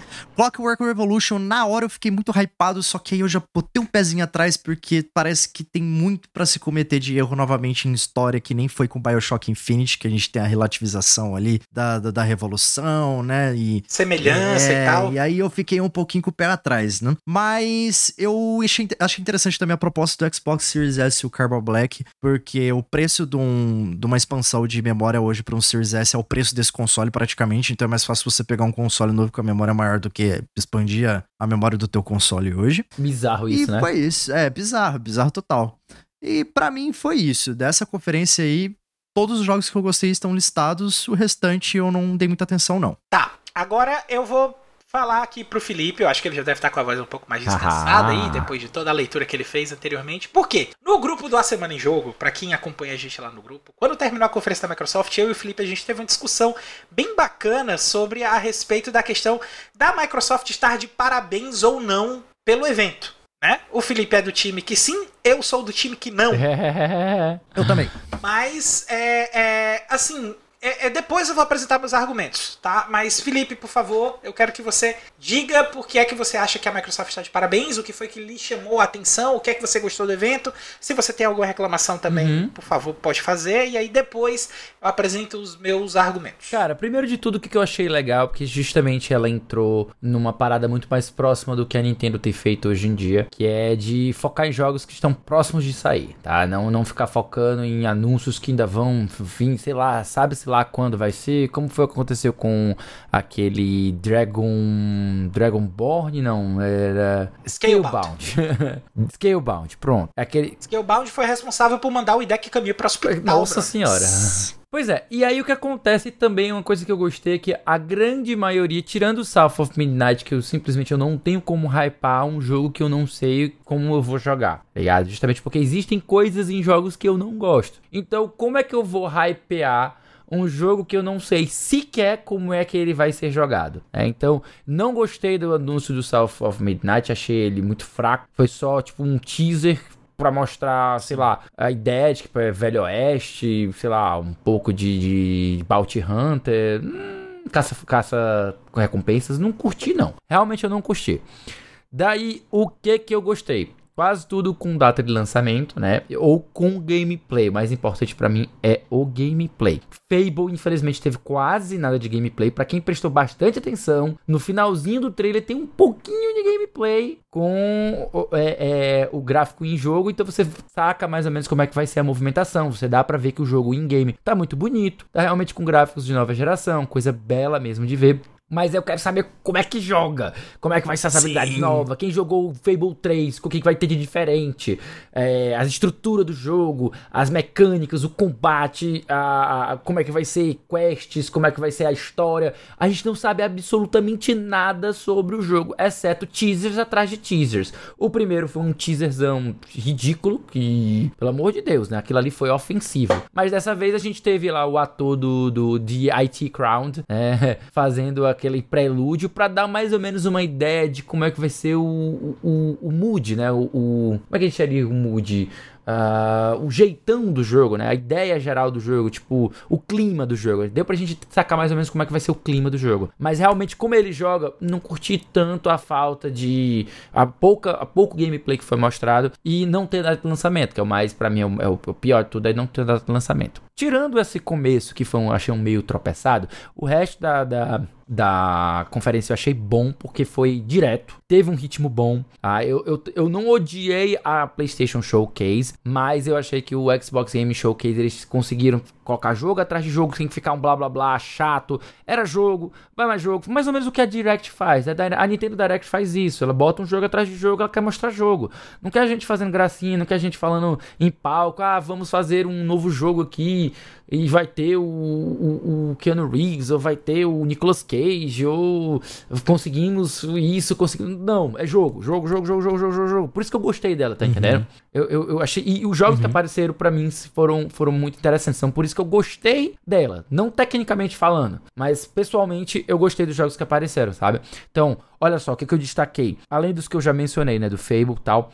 Gostei muito do, do Persona 3 Portable, né? Ele já tinha vazado, mas foi muito bom ver que ele tá lá, os gráficos novos, a direção de arte godlike da Atlus, que a Atlus é aquele negócio, nossa, ela capricha muito nos menus, na interface, cheio de animação e com cores vibrantes e com blocos de color blocking. Cara, é uma direção de arte que é, se destaca. Isso é uma coisa que eu garanto, os jogos da Atlus têm esse, esse forte, que é o design de interface deles, que é muito, muito bonito.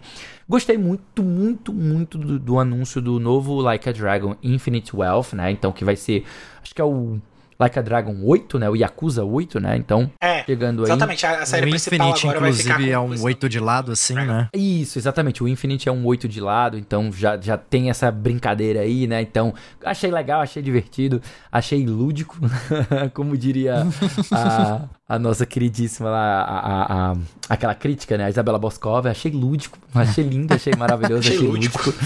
É. Gostei muito do Kunitsugami, né? O Kunitsugami, né? Kunitsugami, na verdade. Merda, cara, muito O bom. Kunitsugami, que é o Path of the Goddess, né? Tipo assim, até comentei com o Caio, o Caio, assim, achou, o Caio achou muito a cara do... Como é o nome? Não, não é a cara, não é a cara. É, tu- Quando você re- realmente termina de analisar, você vê que não é bem. Onimusha, mas tem muito elemento de Pronto, lá. Exatamente. Na hora que o Caio botou o olho, ele disse assim, é Onimusha? Eu disse assim, cara...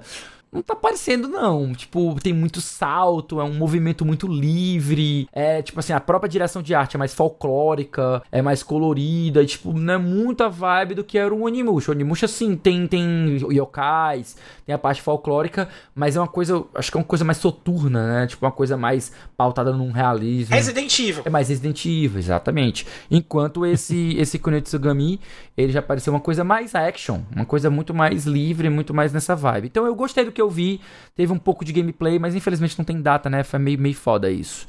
Gostei muito também do Sea of Thieves The Legend of Monkey Island. Eu sou apaixonado pela franquia The Legend of é, é, Monkey Island, né? Cara, foi um prazer ver o Guybrush Threepwood daquele jeito. Exatamente. E assim como eu não gosto de Sea of Thieves, porque eu acho ele um jogo muito fraco em matéria de game design, level design, certo? Eu acho o level design dele muito fraco. Mas entretanto, eu joguei aquele, aquela aventura especial que saiu na época Piratas do Caribe, né? e achei fantástica, fantástica. É muito, legal, é boa. muito legal E mesmo. espero que essa do, do Monkey Island também tenha um design muito legal. Sabe por quê? Porque elas têm um design de raid. Elas lembram muito raid de Destiny, lembram raid de jogos que são mais elaborados, que tem um level design mais, mais complexo, mais divertido e tal. Por isso eu gostei bastante dele. Então, me chamou a atenção ali o, o- a expansão do Monkey Island, porque vai ser uma temática que eu amo e muito provavelmente com, com elementos do jogo que, nossa, vai me fazer voltar lá para o Sea of Thieves, né? Eu gostei também, olha só, do Descent, aquele esse de escalada que o Gabriel separou também, achei ele muito legal. Ainda, tipo assim, bem cruzinho, mas ele parece ser divertidinho, sabe? Tem a demo aí, inclusive, pra quem tá acompanhando o, o, Vem Aí do Steam.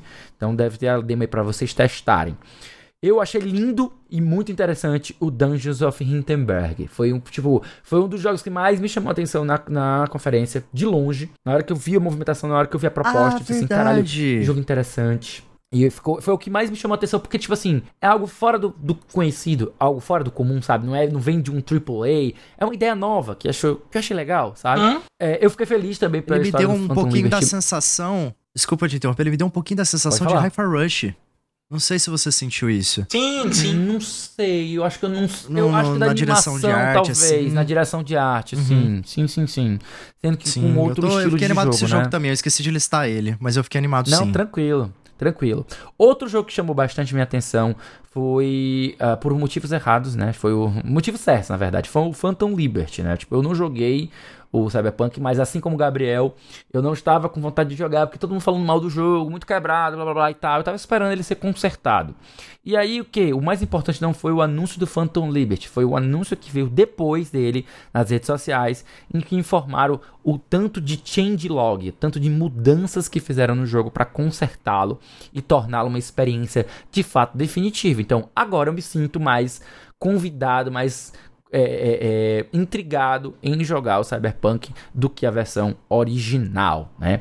O Metaphor Refantasia também me chamou muita atenção. Atlas, medieval. Não, sou, não, nem sou tanto medieval, mas é estilo medieval do, de, da, da Atlas me chamou muita atenção. Apesar de que eu li que ele tem uns quesitos de persona.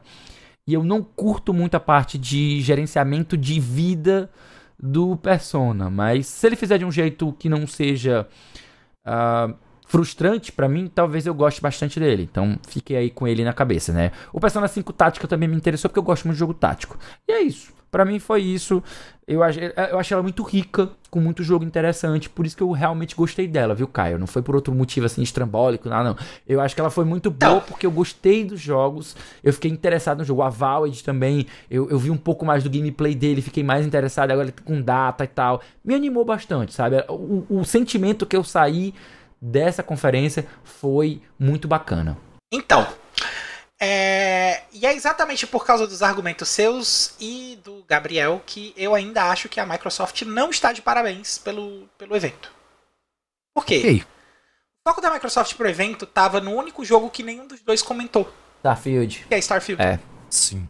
Sim. Entendeu? O jogo não me pegou. O jogo não pegou vocês. E é assim, é, ele tá prometendo muita coisa. Não que eu não acredite que o jogo vai ser bom. Eu acho que ele vai ser bom. Mas para eu eu gostar do jogo, é, eu preciso primeiro eu preciso ver ele rodando na minha frente, uhum. porque propostas megalomaníacas demais tendem a me fazer a não acreditar. É só a gente lembrar do No Man's Sky, né? O No Man's Sky que Nossa, entregou, sim. que prometeu Exato. muito, entregou nada. Também dentro da é, citando a própria conferência da Microsoft, é, o próprio trailer do Star Wars Outlaws, né? Ele me deixa em alerta, na verdade, por causa do famoso filtro E3 que a Ubisoft já tinha publicado no The Division, já tinha publicado no Watch Dogs, que foi quando essa polêmica começou, né? Sim. sim. É, então tem algumas coisas aí que você gosta desgostando. E se eu pegar para ver todos os outros jogos que tem aqui, poucos são realmente de responsabilidade da Microsoft. Né? Eu tenho Fable, eu tenho o South of Midnight, Star Wars Outlaws não é dele, 33 Mortals não é dele, Payday 3 não é deles, Persona 3 Reloaded não é deles, Avowed não é deles, Sea of Thieves. Eu gostei do que eu vi do Sea of Thieves, porque eu também gosto muito de Monkey Island. Né? E eu tenho a, mesma, a mesmíssima opinião do Felipe a respeito da questão do game design de, de Sea of Thieves e do interesse que a gente tem em Monkey uhum. Island, porque eu joguei todos os Monkey Island de sequência depois que o Felipe me recomendou. Uh, a Microsoft Flight Simulator é um jogo muito de nicho, mas é, achei interessante por causa da expansão do Duna. E aí tem o Senua Saga, Hellblade 2. Tem o Like a Dragon, que é Sega. Tem Fallout 76, que de novo. é, Kunitsugami, que é da Capcom. Forza Motorsport, que eu pessoalmente não, não sou muito pegado a, a, simuladores, embora eu tenha tido uma vontade muito grande de jogar simuladores. Eu quero experimentar Forza, mas não me atrai tanto. Uh, The Elder Scrolls Online eu já tentei jogar, não me pegou também. Persona 5 Tática, legal, ok. Starfield, é, é né? Juzan, achei legalzinho. Sea Wakes the Deep, eu achei interessante a proposta do jogo se passar exatamente naquela questão ali do mas é jogo de terror e eu não gosto de jogos de terror. Uh, Dungeons of Interburg vai ser legal, né? Eu gostei ali do que eu vi. Achei bem legal o que eu vi. Phantom Liberty não tô tão, tão assim, porque Project Red eh, perdeu muito crédito comigo com o que eles fizeram e a culpa não é dos desenvolvedores, eu quero deixar isso bem claro. A culpa é da empresa. City Skylines 2 eu gostei, porque eu gosto de. Eu tô órfão de SimCity. então eu quero experimentar. Né? Aí teve Metaphor Refantasia, que eu achei interessante. Para mim é uma proposta até um pouquinho que me chamou mais atenção do que o próprio Persona em si. Sim. Mas por causa da questão de como ele funciona, Tower Bone. Ah, eu gostei também, eu cara. Achei... Passou des despercebido o Tower Bone. O okay, Tower alguns é, passam, né? É, alguns passam. Eu, pois é, Tower eu achei Bone interessante, é um jogo pô. que, que eu achei legal, mas beat'em up, não sei ainda o que esperar. Eu preciso ver o que, é que vai ter de novidade dele. Aí Clockwork Revolution uh, e o Xbox, o anúncio do Xbox, e aí depois há uma hora de direct de Starfield, que eu já falei, não me pegou. Então, não acho que a Microsoft esteja de parabéns, não. Foi um bom evento, foi um evento melhor do que o do PlayStation, mas é isso. Não teve muito além disso, não. É, claro que se você comparar ali pra, pra guerra de consoles, oh meu Deus, não sei o que, Microsoft ganhou da Sony. Tá? Microsoft é. ganhou da Sony. E ela ganhou da Sony no momento que terminou o evento da Sony, teve aquele tweet dele dizendo de tudo da Sony que ia sair no Xbox também. Ali ela já ganhou. tá? Mas é, em termos de, de relevância de, de, de anúncio, de ser um evento empolgante, eu não achei que foi tão empolgante, não. Empolgante que eu achei, sendo bem preciso, foi a Nintendo Direct que a gente é, teve amigo. ontem no dia anterior da gravação, que aliás, é ontem no dia anterior da gravação, porque a gente começou a gravar aqui no dia 22, já é dia 23, porque a gente tá gravando de madrugada, mas é, no dia 21 a gente teve uma Direct que foi anunciada dois dias antes, em que foi anunciado que teríamos 40 minutos de futuros jogos a serem lançados para o Nintendo Switch, porque e é algo que é muito bem-vindo, exatamente porque dentro da, da, da proposta dos jogos que já tinham sido apresentados antes. O último jogo que a gente tem re realmente relevante da, da Nintendo é o Pikmin 4, uhum. que vai estar tá chegando agora em agosto. E depois o Pikmin a gente não sabia de mais nada que ia lançar no Nintendo Switch. Então tava precisando de ter um negócio assim. E a Nintendo foi lá e entregou tudo e algo mais, hum. né?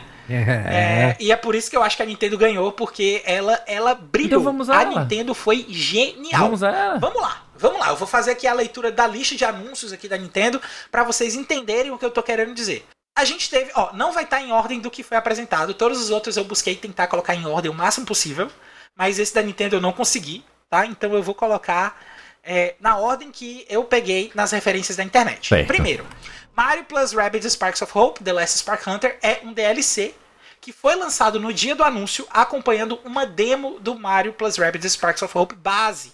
Então, quem ainda não jogou Mario Plus Rabbids Sparks of Hope agora pode jogar a demo e quem já jogou pode pegar a DLC pra ter ainda mais conteúdo e o jogo é muito bom. E ele já bom, tem muito tá? conteúdo, quem... só deixando bem claro isso aí. Aí a gente teve, além do anúncio das confirmações de mecânicas de gameplay do Pikmin 4, a gente teve o anúncio dos lançamentos de Pikmin 1 e Pikmin 2 chegando no Nintendo Switch em HD. Legal. Então, você pode jogar a série inteira de Pikmin já no Switch. Você o já consegue já jogar a série lá, inteira de Pikmin não, no Switch. Não, não lembra. 3 já existia, uhum. agora temos um, 2 e vai chegar o 4, tá? Então, toda a série Pikmin já pode ser jogada no Switch. Aí a gente teve Manic Mechanic chegando aí no dia 13 de julho, Vampire Survivor chegando no Switch, Finalmente. que eu acho que combina muito. E olha só, não só é, chegando e, no Switch, mas uma informação que talvez tenha mas, passado despercebido, é que é, ele é, exato, tem vai... multiplayer, vai ter multiplayer local, cara. Exato, e, e, não só no Switch também, é em todas as plataformas, uhum. o multiplayer, né? Então, é muito legal essas novidades que a gente tá tendo pro Vampire Survivors, eu acho que combina muito com a pegada do Vampire Survivors. Ele foi um jogo que eu joguei no Game Pass e eu comprei na Steam depois que eu joguei no uhum. Game Pass, porque eu achei que merecia muito pelo trabalho que o pessoal teve. Aí teve o quê? Fae Farm chegando aí no Switch também, ele vai ser um console exclusivo do Switch é, em, é, em 8 de setembro. Gloomhaven chegando aí no dia 18 de setembro. Silent Hope chegando no Switch no dia 3 de outubro. O Detetive Pikachu novo, né? Chegando aí em 6 de outubro. Aquela Quem jogou o Detetive fumante. Pikachu? É, cara, pelo bom. amor de Deus, aquela voz do Pikachu. muito boa. Incrível, brother. O pessoal reclamando da dublagem. Eu falei, cara, é tá fenomenal. Olha, olha a profundidade da Uma voz desse Pikachu, cara. Tá incrível. O primeiro, ele também tem essa voz grossa. E quando saiu o filme que que tem um Pikachu, né? Aquele Pikachu é, grande também, real. A galera fez uma petição justamente para que se que o dublador não fosse o Ryan Reynolds, fosse o menino, o Danny DeVito. Danny DeVito. Só que a, claro, a Nintendo já tinha selecionado a, a e aí não, não mudou, né? Tipo, a Nintendo não, né? A, a produtora já tinha selecionado e não e se recusou a mudar. Então, ah, que pena, cara. Mas teria sido muito, muito maneira. Teve também é, trailer de, de, um jogo que foi anunciado em outras conferências, tá? Mas teve trailer de Hot Wheels Unleashed 2. Aí eu achei tua cara, né? A gente, tava fazendo a, a gente tava fazendo a live do, do Memória Handle e eu disse assim, cara, esse aqui o Caio vai jogar tanto com o Dante, cara, mas tanto. Eu vou jogar porque eu já jogo um com ele alucinadamente, né? É, aí a gente teve Super Mario Bros. Wonder, que foi o Nossa, último jogo anunciado delícia, dessa, dessa Direct. Foi uma delícia de ver que vai ser um Mario novo 2D, né? E, e não é um New Super Mario Bros., é literalmente um Mario 2D é, com propostas de novidade, uhum. né? A, a gente teve a confirmação de que o Just Dance 2024 vai ser lançado no dia 24 de outubro pro Nintendo Switch. A confirmação de que Metal Gear Solid Master Collection Volume 1 vai ser lançado no Nintendo Switch também. E quem não quiser comprar a collection inteira pode comprar os jogos individualmente. Hum, legal. É genial isso aqui que eu achei. a gente teve um Battle Royale de música, que é o Headbangers Rhythm Royale, que vai estar tá chegando no dia 31 de outubro. A gente teve Star Ocean The Second Story R chegando aí, inglorioso remake 2.5D, lindo, fenomenal. Eu tava na internet, demais. tem muito hater de 2D HD, cara, impressionante, cara. Cara, tem, eu quero que esse pessoal exploda, cara, exploda em pixel. Eu, eu, quero que essa galera exploda em pixel. Exploda em pixel, perfeito, Aí cara. a gente teve... a gente teve o WarioWare Move It, também, que eu sou fãzaço da série WarioWare. É, teve aí Persona 5 Tática sendo confirmado pro Nintendo Switch, chegando no dia 17 de novembro. A versão de Nintendo Switch de, é, de Sonic Superstars confirmada também com multiplayer. A trilogia de Batman Arkham vai estar tá chegando no Switch também. Aí teve o Dragon Quest Monster, uh, Dragon Quest Monsters, hum. The Dark Prince que vai estar tá chegando aí também pro dia 1 de dezembro. Palia chegando aí no Nintendo Switch no próximo inverno. E o Palia eu achei bem interessante porque ele é um comfort game misturado com Fortnite. Muito, muito bacana, mesmo assim a proposta eu achei dele. ele meio palha. É, o Myth Force, né? Que é ali, de novo, naquela pegada dos desenhos de sábado de manhã que passavam. Ah, é verdade, eu achei interessante. Ah, eu achei também. interessante. Né? Também achei legal. Aí tem o Penny's Big Breakaway chegando aí no Nintendo Switch também no o dia nome 24. desse jogo. aí a gente teve o, o, o, o que eu achei o ápice do evento, porque a gente teve a trilogia de jogos Mario foi anunciada que arrebatou meu coração. É, velho. Por quê? A gente teve não só Nintendo. É, a gente não teve só Luigi's Mansion 2 confirmado, né? Com a, com a versão melhorada pro Nintendo Switch. Eu acho que nem é, é, é Não é bem o Luigi's Mansion 2, é o é Luigi's Mansion. O, o, Dark, é, Moon, Dark 3DS. Moon, Dark Moon. Dark Moon, né? A gente tem o teaser do jogo novo da Peach que tá muito interessante. Eu achei aquela mecânica de teatro linda, fantástica. É bem baseada no que a Nintendo tentou fazer no Super Mario Bros 3, mas com uma pegada muito mais bonita, muito mais focada na Peach. E a Peach vai virar uma Sailor Moon, é, o que é muito mais legal muito ainda. Legal, velho. Gostei, gostei. E aí a gente teve a cereja do bolo, que foi ali para fechar o negócio e matar o coração de todo mundo que tava afim de anúncios de Nintendo chegando, que não é só o lançamento de Super Mario RPG, mas um remake de Super Mario RPG chegando no Nintendo Switch. Não só chegando o Super Mario RPG clássico do Nintendo no, no, serviço do SNES Online ali. Não, meu amigo, é um remake do jogo. Então, é por essas e outras que eu digo que a Nintendo levou. Porque em termos de Nintendo, quem brilhou foi Nintendo. Mas eu quero ouvir do Felipe Eita. se ele concorda comigo depois ele entender e de eu apresentar esses argumentos aqui dessa forma, se ele concorda comigo que a Nintendo ganhou ou se ele ainda acha que não foi essas coisas todas. Eu acho que na verdade ninguém ganhou, ninguém perdeu, na verdade todo mundo ganhou e todo mundo vai perdeu. Ganhar, vai perder. Ninguém é. vai ganhar, ninguém vai perder. Brincadeiras à parte, eu Eu, gosto, eu continuo com o meu, meu posicionamento. A, a questão é muito sobre volume de jogos e volume de jogos bacanas. Então, tipo assim, a Nintendo matou a pau com muito jogo bom pra caramba. Inclusive alguns novos que não, não, não tinham sido mencionados ainda. Então, isso é muito bom e tal. É, tipo, não acho que a Microsoft foi melhor do que ela, não. Eu acho que de, de todas elas, a, se a gente for focar no, no core, no conceito core, eu acho que sim, a Nintendo foi a que se saiu melhor, que teve o maior volume e tal. Mas, tipo assim, ganhar é, é três. Esse termo já não existe no meu vocabulário há quase 10 anos. Que eu acho isso meio meio estúpido. Mas enfim, ela foi muito bem. É, eu gostei pra caralho de saber que vai ter um, um, uma DLC do Sparks of Rope, do Sparks of Hope, não Rope. Rope é corda, Hope é esperança, né? É Sparks of Hope. Eu tenho esse jogo. Eu joguei o primeiro, o primeiro Mario Plus Rabbids. Eu achei ele ok, legal, divertido, ideia legal, mas ele é muito XCOM. Sabe? Então, quem jogou XCOM, ele parece muito um, um reskin de, de XCOM feito com Mario. Funciona bem, é bem divertido e tal, tem muita coisa legal. Às vezes tem um pouco de conteúdo demais pro meu gosto, porque é um jogo da Ubisoft, talvez. Mas enfim, eu gostei dele, gostei do que eu joguei. E ao ver agora o Sparks of Hope, que eu achei um jogo muito melhor do que o primeiro, ele agora ganhar uma DLC, tipo, é bacana e a gente não tá sabendo disso porque não foi informação que saiu aqui. Mas na semana anterior, teve uma declaração do, da Ubisoft, né, do, do próprio Yves Guillemot, que ele foi aconselhado pela própria Nintendo de não lançar o Sparks of Hope no Switch, deixar para lançar para o sucessor do Switch. Né? E aí, isso meio que deu uma dica de que tá, tá mais perto do que nunca esse sucessor do Switch aí. A gente só não tem nenhuma ideia de quando é que vai ser, mas tá mais perto do que nunca, né? Enfim. Mas eles lançaram mesmo e, e o qual foi o problema? O jogo não vendeu tanto quanto a Ubisoft gostaria. Sendo que eu acho que ele é um jogo de cauda longa, sabe? Acho que é um jogo que ele vai vender uhum. ao longo do tempo, como muito jogo da Ubisoft. É, exatamente. E. A, como muito jogo da Nintendo. Da própria Ubisoft, sabe? Tipo, o, o, próprio The Division foi um jogo que teve um boom no início e depois ele foi ó, na cauda longa vendendo mais, com expansões, com melhoramentos e tal. É muito a cara uhum. da Ubisoft isso, sabe? E que bom que ela pretende. Ela tem um plano de, de serviço pro jogo de 10 anos, então não é o último DLC que a gente vai ver muito provavelmente vai aparecer mais conteúdo no Sparks of Hope. E a própria Ubisoft disse que, né, eles disseram que devem portar o jogo, devem, tipo, dar suporte a ele no sucessor do Switch, o que novamente dá uma dica, Reforça dá uma dica de que, ele vai ser retrocompatível. Muito vai ser retrocompatível, que é uma felicidade imensa para quem compra jogo hum? da Nintendo, porque olha aqui o ódio que eu tenho que foi comprar Mario Kart 8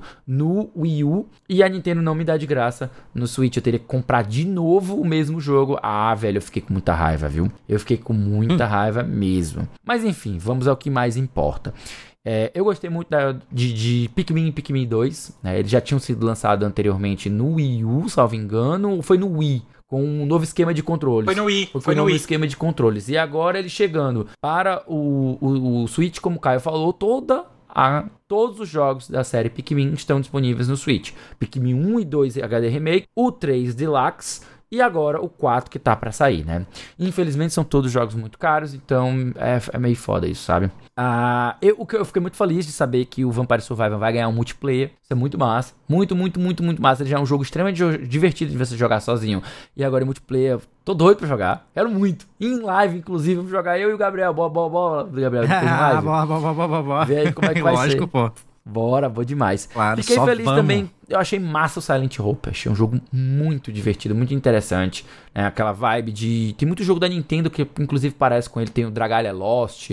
Tem o, um jogo perdido que ficou no 3DS, que é o. Ah, é o. Ever Oasis. Ever Oasis. Hum. Jogo que, que ficou, foi lançado no fim do 3DS e não muita gente jogou. E ele é muito, muito bacana. Então Silent Hope me conquistou por conta disso. Detetive Pikachu retorna. Muito bom. Quem jogou no 3DS sabe que é um jogo extremamente divertido, fora do padrão de Pokémon e que utiliza a franquia de uma maneira não convencional, muito legal. Deixa eu ver aqui mais. O Super Mario Wonder que tá aí passando pra quem tá acompanhando a live. Puta que pariu, que Lindo. como eu estou no hype lindo, por esse lindo, jogo. lindo. Ele parece ser, tipo assim, caralho, pra quem. De quem se empolgou com o New Super Mario World, é, aliás, perdão, o New Super Mario Bros, né? Bros. Ele parece ser justamente a sequência realmente de fato, e não mais um jogo, Uma o mesmo repaginada, jogo, né? é o mesmo jogo repaginado, porque o que pareceu com o foi, o que a gente teve? A gente teve o, o New Super Mario Bros, New Super Mario Bros. Wii, New Super Mario Bros. U, New Super Mario Bros. Luigi, O Deluxe. E aí foi o Deluxe que incluiu o Luigi. E tivemos o, o New Super Mario Bros 2, que foi lançado exclusivo para o 3DS, né? É aquele jogo de pegar moeda, muita moeda, muita moeda e tal. A proposta tá diferente. Uhum. E agora nós temos realmente um novo jogo, dois, é, side-scroller de Mario, com a nova proposta e tal. Quem analisou com detalhes os modelos tá vendo que o jogo tem um carinho Lindo. muito grande, tá muito bonito, tem muito mais expressividade, parece muito mais é, é,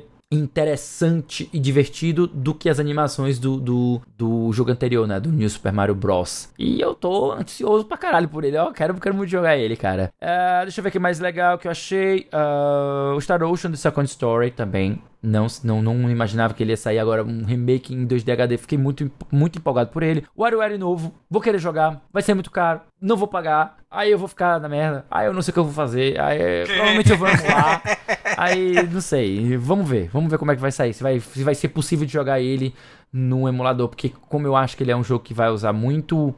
ah, ah, o sensor de movimento do Switch, Joy-Con. os Joy-Cons e tal. Não sei se ele vai ser possível de rodar direitinho no, no emulador, né? Não sei, não sei, não sei, não sei, não sei, não sei.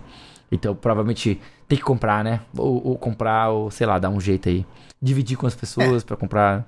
Enfim, eu, no dia que foi anunciado, eu não senti muita coisa. No remake do Super Mario RPG, mas depois eu fui reassistir e eu vi um clipe de um carinha assistindo e reagindo. Coisa linda, ele, né? começou a, ele começou a rir, depois ele começou a chorar. E eu lembrei da época que eu joguei o jogo originalmente, que foi lá em 1999, por aí, 1999, 2000, por aí que eu joguei o jogo. E nossa, aí lembrou as memórias da infância, da adolescência, nossa, 13 anos, 14 anos de é, idade, é, tempo de colégio, cara. Aí todas as memórias boas vieram e aí eu, eu, eu comecei a chorar também, ó, cara. Aí esse jogo vai ser Cara, esse jogo vai pegar no coração, cara. Quem nunca jogou o Super Mario RPG, tu chegaste a jogar, Gabriel? Não, eu cheguei, eu cheguei a jogar um pouquinho quando era criança, porque ele tinha na locadora, né? Uhum. Eu tinha o Super Nintendo. Só que assim, pra uma criança de 10 anos de idade pegar pra jogar é. Super Mario RPG é uma parada um pouco é, complicada. É, eu fui filtrado naquela época. E muita leitura, mas eu tô super né? disposto e animado também a jogar. Né? Massa. Né? Muita e, leitura também. E eu fiquei feliz porque, tipo assim, ele é um jogo que ele tem muitas limitações, porque como ele foi desenvolvido pra um hardware do Super Nintendo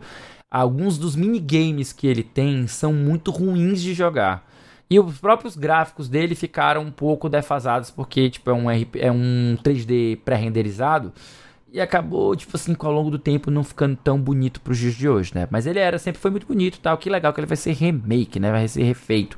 Gostei do Mid-Force, achei muito interessante a proposta dele. Os gráficos, a direção de arte, muito interessante também. Quero ver mais sobre ele. E, claro, eu gostei muito do Penis Big Breakaway, né? a, fu a fuga do pintão, né, mano? A fuga do pintão. Era muito é, interessante. E também como você, Gabriel, não como, né? Mas assim como você. Não como você, mas gostaria? Eu fiquei muito interessado no jogo novo da Peach, cara. Aí eu pensava assim, cara, caralho, o, o primeiro jogo da Peach como protagonista. Não, não é o primeiro jogo. É o segundo. É, nós é. tivemos no DS, nós tivemos o Super Princess, Super Princess Peach, Peach, né? Que é um jogo um pouco problemático. Ele é muito, ele é muito sexista. Ele coloca a Peach como uma, uma mulher extremamente. Emotiva, né? Ela tem quatro, quatro emoções que definem. É, é temperamental. É, pronto. É tipo assim, pra resolver os problemas é dela, perfeito. ela chora, ela fica com raiva. Tipo assim, eu achei um, um tanto sexista, tá? Tipo assim, a, a, ele não é um jogo extremamente divertido, eu achei ele bem ok, é, achei fraco, mas esse novo jogo parece legal. Porque eu, eu acho que a proposta dele é fazer um jogo de plataforma que não seja exatamente como Kirby tão fácil como Kirby é, não seja tão fácil como Yoshi é, mas com uma pegada diferente. Quero ver como é que eles vão Por criar favor, as né, mecânicas, Nintendo? né, cara? Porque, tipo assim, Yoshi tem o, tem o, tem o, o que é dele, né? O, o, uhum. o Kirby tem o que é dele. O Mario tem o que é dele. Mas o que, que vai ser especial desse jogo da Peach? É isso que eu fico mais curioso para saber o que, que eles vão bolar para criar uma coisa única que você vai estar tá lá com a Peach. Eu estou muito curioso para saber como é que vai ser esse jogo. E é isso. Passo aí a bola aí. Vai lá, Gabriel, sua vez. Bom, é, vocês não, não prestaram atenção ainda se eu sou nintendista ou não, vocês vão descobrir agora, tá? É. Porque. é. Meu amigo, o que que foi essa. Toda Direct é uma explosão de alegria, né? Uhum. Eu acho que teve uma das últimas quatro aí, só que eu não gostei muito. Mas, né, reiterar o que o Lee falou com relação ao Mario Plus Rabbids, eu não sou muito fã de jogo tático, mas esse jogo ele me pegou bastante. É, eu tô super ansioso pra poder jogar a DLC dele agora também, o The Last Spark Hunter. Uh, não é a, a menção que eu gostaria que fosse feita com relação ao Super Mario Galaxy, esse jogo, mas gostei de ver que eles ainda lembram com, com um certo tipo de carinho, né, uhum. o, os elementos do, do Mario Galaxy. Pikmin eu nunca joguei e fiquei muito animado de saber que a coletânea vai estar no Switch. Eu com certeza agora vou ter um carinho melhor com, com é, essa franquia. É cada é, o jogo. 1 e o 2, né? É, não, cada jogo individual. É, é, mais ou menos. É mais ou menos o esquema que, que teve Final Fantasy quando o, ah, o Pixel, Pixel Remaster, Pixel Remaster isso, isso foi anunciado, Entendi. né? Porque por causa do Pixel Remaster, toda a, a, do Final Fantasy 1 ao 10, todos podem ser jogados no, no Switch. Switch Aliás, eu acho que quase todos os Final Fantasies, menos o 16 e os online. Ah, o 15 também não, né? tem o, a Pocket a, Edition. O, ah, tá, entendi. Não, tá certo, tá certo. Você pode levar em consideração a Pocket é, Edition. E, o 13, eu acho que o 13. Não tenho certeza do 13. Eu acho que o 13 também Mas não. Mas os outros. Mas pois o é, restante tirando deve tá o 13, lá. O, o 13 o, o, o, o, o, e o 16, tá tudo lá. Mas eu gostei. E os, claro, o 7 Remake, né? Ah, não, sim. O 7 Remake. É, o, assim, os que eu quero jogar não tá lá. é. é. Mas o Pikmin, eu com certeza vou jogar. Eu gostei muito dessa questão de como a Nintendo, ela. O Lee acho que chegou a comentar isso quando a gente tava. Não, não sei se foi o Lee, mas. Uma das pessoas que tava com a gente no Memória Random, você não tava transmitindo com a gente, né, Lee? É, tava, tava sim. A Nintendo Direct. Tava, você tava, tava, lá? Tava. Então provavelmente foi você que falou de como a Nintendo ela pega a, a alguns gêneros e transforma eles Fui em características mesmo. próprias da Nintendo. Então foi você. E eu quero ver muito uhum. qual, como que é o, a, esse tratamento do RTS com o Pikmin. Ele parece funcionar de uma forma muito orgânica. Eu tô, tô bem ansioso. Eu acho que orgânica ah, é, uma palavra, é uma palavra muito boa. Orgânica é uma palavra que se... se... e se, se encaixa... É, é, entendi. Né? Encaixa é, maravilha, maravilha. Eu usei da forma inconscientemente correta, então. Uhum. Mas Vampire Survivor eu joguei bastante no Xbox. É, eu gostaria que tivesse saído pro Switch, porque eu teria aproveitado muito mais o jogo, né? Ele é um jogo para você ficar ali bem cozy game, sentadinho, uhum. bonitinho, jogando com uma mão só.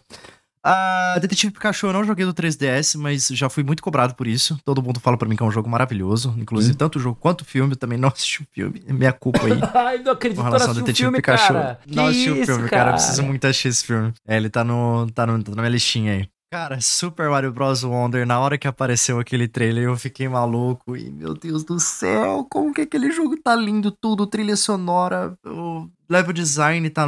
Os power-ups novos. Ele tá maravilhoso, trilha sonora, ele tá com uma parada um pouquinho mais calma, assim, parece, né? Um. Eu não, eu não sei, uma sensação de conforto, talvez, né? Porque ele me, parece que ele mexe muito com esse mundo dos sonhos, né? Realidades alternativas ali que você provavelmente vai ter essa interação com, com uma parada mais empírica, assim, de quando você tá sonhando. Eu gostei, quero ver como que vai ser é, essa direção artística durante o jogo também, né? Não só no trailer. A gente teve também Metal Gear Solid Master Collection. Vou jogar no Switch, isso aí é obrigatório para mim. E foi muito legal também que a gente viu que teve jogos a mais, né? Dentro dessa coletânea, comparado com o anúncio que teve anteriormente com Metal Gear Solid Delta. A Headbangers Rhythm Royale, jogos rítmicos são minha paixão, é dos, dos estilos mais, mais, que eu mais gosto de jogar. E ele só tinha tido um pequeníssimo teaser na PC Game Show em CGI, eu não sabia como que era a mecânica, eu fiquei feliz de ver como que vai ser, um Battle Royale de ritmo. A WarioWare Move It, eu, no início eu achei que fosse um port do, do WarioWare de Nintendo Wii, mas eu fiquei muito feliz que vai ser no Switch, porque o Get It Together para mim foi uma decepção gigantesca, porque os minigames não têm movimento. Então é. eu acabei jogando ele, mas eu fiquei extremamente decepcionado. Eu me questionei muito na época por que, que a Nintendo tinha feito aquilo. A característica principal do, do WarioWare para mim é você ter os movimentos, né? E isso traz uma imersão um pouco maior, a questão da jogabilidade nos minigames. Sonic Superstars eu fiquei um pouquinho decepcionado com o desempenho do jogo no trailer, tá? Eu sei que realmente tem essa diminuição um pouquinho em comparativo com o hardware da Nintendo, isso é inevitável. Mas eu achei que não precisava de tanto, talvez, com, com relação a esse jogo. Vamos ver como que vai ser também. Às vezes é um problema ali na captura de jogo durante o trailer, mas eu quero ver como que vai ser quando o jogo lançar. Batman Arkham Trilogy a gente já tá esperando aí faz mais ou menos um ano que tinha vazado, né? No, numa loja. Eu não, não lembro o nome da loja agora, que chegou a vazar ele como listado já faz um tempo pra Nintendo Switch, mas a gente teve só nesse ano a confirmação. É, tava sendo tratado como rumor ainda. Gostei bastante, porque quem só tem o Switch vai ter a oportunidade agora de jogar uma das melhores franquias de super-herói, de jogos de super-herói super agora. Que eu amo, franquia Batman, para mim, espetacular. Penis Big Breakaway, lindo, maravilhoso, gostei também. Achei muito legal. Eu sou um fã também de Collectathon e eu acho que esse jogo tem tudo para ser muito legalzinho também. É, eu esqueci o, no, o nome da, da, da, desenvolvedora que tá fazendo ele agora, eu já confirmo depois que eu terminar de falar desses joguinhos aqui, tá? Luigi's Mansion não me pega, desculpa ali. Infelizmente uhum. eu não gosto de Luigi's Mansion, ele me dá sono, mas assim, eu mas enxergo como um jogo muito bonito. Não consigo terminar esse jogo. É um dos dropou. jogos que eu, que eu dropo. Drop, uhum, dropei uhum. o de 3DS, dropei o de Switch. E, mas assim, eu falo com tranquilidade que o Luigi's Mansion de Nintendo Switch é o jogo mais lindo do console. Ele aproveita 100% da capacidade gráfica e também de, de criatividade da, da Nintendo na questão de direção artística. Uhum, uhum. E o jogo da Peach também, né? Coisa linda, gente. Eu Coisa linda, adorei né, a, a, de, de, de como foi é, como foram as escolhas para colocar ela ali. Essa questão do Sailor Moon também me pegou, de como que vai ser aquela, aquela coisa é, no palco e a interação dela com, com o ambiente. Me lembrou muito alguns jogos também do Paper Mario, né? Que eles têm essa coisa meio flat, que mistura o 2D com 3D, palcos também. Uh, eu quero ver como, como que vai ser. Eu gosto muito da Peach, eu acredito que ela tem um potencial gigantesco também como personagem pra, pra gente explorar no, nesse joguinho novo. Estou bem ansioso. E também é, eu gostei que, que anunciaram as novas pistas e os personagens também do Mario Kart, né? Da, da Wave 5 da, da ah, DLC. É verdade. Cara, nem lembrava mais eu, disso, cara. É. Sim, é, a Wave 5 foi revelada, né? Isso. Eu não sei se é a última, eu acho que é a última Wave do, do, da expansão. Mas. Eu acho que são seis, né? São seis? Mas, eu assim, acho que são seis, eu não tenho certeza. Gostei das pistas, gostei que ter, vão ter mais três personagens novos. É, achei meio fraquinho no, nos personagens, mas assim, né? Mario Kart, gente. A gente joga pela diversão é, e não, não tem muito o que criticar tem, também. Na verdade, é. tem conteúdo pra caramba, né? O que vem de novidade, é. tipo assim, já é, um, é num momento em que o jogo já tá. Já deu o que tinha que dar e uhum. continua dando, né, cara? Então é impressionante, cara. Sim. Mas, assim, destaque realmente para o Super Mario Wonder. Acho que esse é o que eu tô mais esperando. Super Mario RPG também, eu comentei que pegou eu, eu tô animado. Mas eu, como eu não joguei ele antes, eu não tenho tanto esse fator nostalgia, né? uhum. né? Poucos jogos, eu acredito que remakes, assim, me pegaram muito até hoje. Mas eu tô animado que vai, e acredito que vai ser uma boa porta de entrada para mim, para esse jogo que todo mundo fala muito bem dele. Massa, massa, massa, massa. É isso. Você, Caio? Bom, eu já dei, eu já dei as minhas impressões quando eu tava é lendo, né? Mas é, eu preciso só ressaltar que eu tô muito emocionado de poder jogar Super Mario RPG de novo. Foi o primeiro RPG que eu joguei, assim, sabendo que era RPG, o primeiro RPG que eu joguei de cabo uhum. a rabo. Foi Super Mario RPG e é um jogo lindo, fantástico, cheio de referências às coisas da Nintendo. É, então, é, vai, pegou no meu coração quando, quando teve esse trailer. É, e é isso, eu acho que eu, eu reforço aqui o meu, meu pensamento de que, assim, para uma empresa ganhar uma, um, uma conferência, ela precisa brilhar durante a própria uhum. conferência. Não acho que a Sony brilhou na própria conferência, não acho que a Microsoft brilhou na própria conferência, e eu acho que a Nintendo deu um banho de brilho dentro da própria conferência, porque quem gosta de Nintendo saiu totalmente realizado dessa Nintendo uhum. Direct. É todo mundo que gosta de Nintendo? Não. É todo mundo que pode ter uhum. Nintendo? Então, não. Pois é, então é, é, é assim, se você gosta de Nintendo, se você tem disposição para ter as coisas da Nintendo, você tá no céu. É, muito você bem saiu dessa Nintendo Direct no disposição, céu. Eu, eu acho, acho que disposição que é... não é bem a palavra, sabe?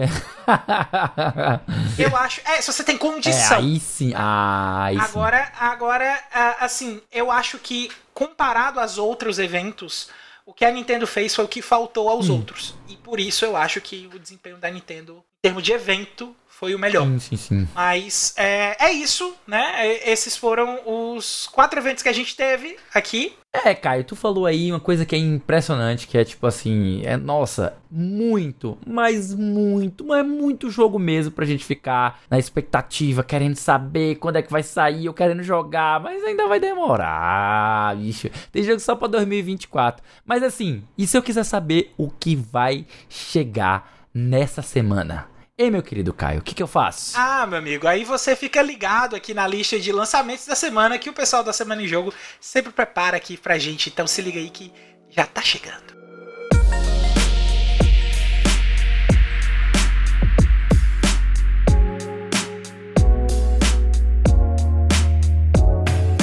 Muito bem, meus queridos, a semana de 26 de junho até o dia 2 de julho Olha só, tá saindo aí, a gente separou aqui oito jogos para vocês, tá? Ficarem ligados. O primeiro deles, dia 27 de junho, chama-se Sludge Life. Sludge Life 2, ele vai sair exclusivo para PC e é um jogo de aventura e simulação. Então, quem tá acompanhando, quem gostou do primeiro, nem conhecia o jogo primeiro. brasileiro. Jogo brasileiro. Olha, sabia não. Então, muito é. bom. Eu não conheci o primeiro, vou é, atrás brasileiro. de conhecer o primeiro e vou ficar ligado nesse segundo aí, beleza? Ainda no dia 27 nós temos saindo aí um jogo de longa data e famoso, Story of Seasons: A Wonderful Life, um jogo de simulação e RPG ele é como se fosse o sucessor espiritual, porque os caras que faziam Harvest Moon hoje trabalham na franquia Story of Seasons. Então, quem gostava de Harvest Moon antigo e em Stories of Season é que vai se encontrar. Ele vai sair para PlayStation 5, ah. Xbox Series, PC e Nintendo Switch. Fala, cara. Uma curiosidade sobre Story of Seasons é porque esse Story of Seasons é exatamente o remake do Harvest Moon A Wonderful Life lançado para PlayStation 2. Só que como eles não podem trabalhar com o nome Harvest Moon, eles colocaram o nome de Story of Seasons, mas é um remake do A Wonderful Life do PlayStation 2. Não. Então, não estranhe a semelhança com os perfeito, nomes, tá? É Perfeito, perfeito. Chegando também no dia 29, logo aí dois dias depois, nós vamos ter AEW. Eu acredito que isso é uma sigla de wrestling, né? De Federação de Luta Federação Livre. de Luta Livre, exatamente. AEW. All Elite Wrestling. AEW, Fight Forever. E um jogo aí perfeito pro nosso querido, queridíssimo amigo Francesco Casagrande, super fã de Abraço luta, pro Francesco. Né, de, de wrestling, de... Abraço, Francesco. Nossa, ele é muito fã. Inclusive, ele é juiz, olha. Ele, ele mora em São Paulo e trabalha... Juiz de luta livre. Luz, ele faz juiz... Ele é juiz... Juiz não, que senão ele me mata, sabe? Ele é árbitro, né? Se, se ele ouviu falando juiz, ele me Ele não apita. Ele fala assim, eu não apito. Eu sou árbitro, eu sou árbitro, certo? Então é isso aí. Esse jogo aí de luta, né? De simulação aí de, de luta livre, né? Vai sair para PlayStation 5, Xbox Series, PlayStation 4, Xbox One, PC e Nintendo Switch, tá? Ainda no dia 29 nós temos aí Noob, The Factionless, é o novato, o sem facção. É um RPG aventura que eu nunca tinha ouvido falar. Eu vou até dar uma olhada nele também, que eu nunca tinha ouvido falar desse jogo. Saindo para PlayStation 5, Xbox Series, PlayStation 4, Xbox One, PC e Nintendo Switch, ou seja, a porra toda. No dia 30 de junho nós temos aí chegando Crime O'Clock um adventure puzzle chegando para PC e Nintendo Switch. Já, ainda também no dia 30, olha só, todos o resto aqui é só no dia 30, para deixar bem claro para vocês, é um dia cheio. Vai sair Everybody One and Two Switch, que é um novo jogo aí da Nintendo, que é, são minigames para você jogar em festa, né? Os jogos party que a gente chama, exclusivo, óbvio, porque enfim é da própria Nintendo. Outro jogo saindo vai ser o Front Mission The First Remake, né? Ou Front Mission First Remake, finalmente aí saindo para mais plataformas, tá saindo para PlayStation 5, PlayStation 4, PC, Xbox Series e Xbox One. Jogo de estratégia aí tendo sido refeito, não é isso? Chegando aí para quem é fã da franquia. E por último, mas não menos importante, o meu lindíssimo Ghost Trick. Phantom Detective, que é um remake de um jogo de aventura em que você controla um fantasma, certo? Chegando para PlayStation 4, Xbox One, Nintendo Switch e PC. E se vocês não jogaram esse jogo no DS, gente, joguem esse jogo. É, ele no DS é genial. Joguem esse jogo, a história dele é fantasticamente genial. E o gameplay dele Eu também. O gameplay dele também é muito legal porque ele se combina com a narrativa para que você possa mudar os rumos da história, é, é, intervindo nas coisas como um fantasma, tipo uma espécie de, de poltergeist, né? Então, cara, é um jogo que eu recomendo mesmo, com muita força, muito bom gênio o cara que fez. Vocês devem conhecer ele. Ele foi responsável por criar uma franquia chamada Ace Attorney, Phoenix Attorney, Phoenix, ah, Phoenix Wright Ace Attorney. Só o Shutakumi, só o Shutakumi, a mente por trás de Ace Attorney. Então, é, eu, eu pago pau mesmo, eu sou muito fã. Mas é isso, gente. Além dos conteúdos da semana. Esse quinteto da semana em jogo tem mais um monte de conteúdos para vocês ficarem ligadaços. Toda sexta-feira tem episódio novo do Vale a Pena Jogar com o nosso queridíssimo David Bacon, trazendo uma review de jogo que ele acabou de zerar. De segunda a sexta, você pode acompanhar o Bedabu através do arroba Bedabu na Twitch a partir das 18 horas para jogar Destiny 2 junto com ele, além de vários outros games. Só acessar twitch.tv barra Bedabu. Lá no Spotify você encontra um monte de conteúdo produzido pela galera do Cast Potion, o podcast com aquele já conhecido papo catedrático sobre videogames. Você pode acompanhar também mensalmente as lives, podcasts e demais produções do Lee em conjunto com a galera do Memória Random. Só buscar por Memória Random, né, com M de Memória RAM, nas plataformas de podcast, na Twitch e no YouTube também.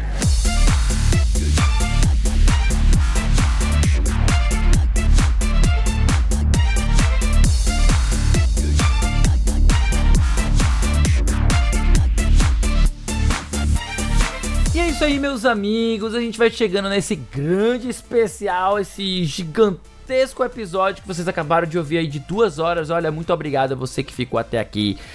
Muito obrigado mesmo por ter acompanhado esse especial dos anúncios de verão da semana em jogo.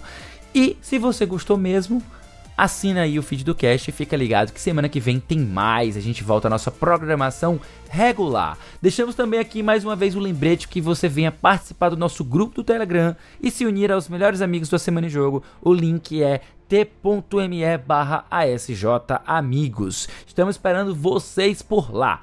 Queria agradecer mais uma vez também aqui ao meu queridíssimo Gabriel Ririano, que novamente retorna. Vocês podem encontrar ele no Twitter e também no GDH Studio, site onde vocês vão ver as matérias que ele publica, que ele escreve assim, ó, com uma maestria de poucos, cara. O que oh, esse homem escreve é literatura, é poesia. Os reviews dele são realmente são muito bons, gente, realmente muito bom mesmo. Obrigado, e a questão obrigado a gente vai encerrando aqui. Para finalizar, que tal seguir a gente nas redes sociais? Eu tô no arroba foi o Caio no Twitter. Eu também tô no arroba Gabriel Riliano com HY no começo. E você me encontra no Instagram, no Twitter e nas principais redes como arroba o Felipe Lee. No mais é isso, gente. Eu já estou sem voz e sem mana, mas tudo bem, a gente se vê na próxima semana. Falou, valeu! Falou, valeu!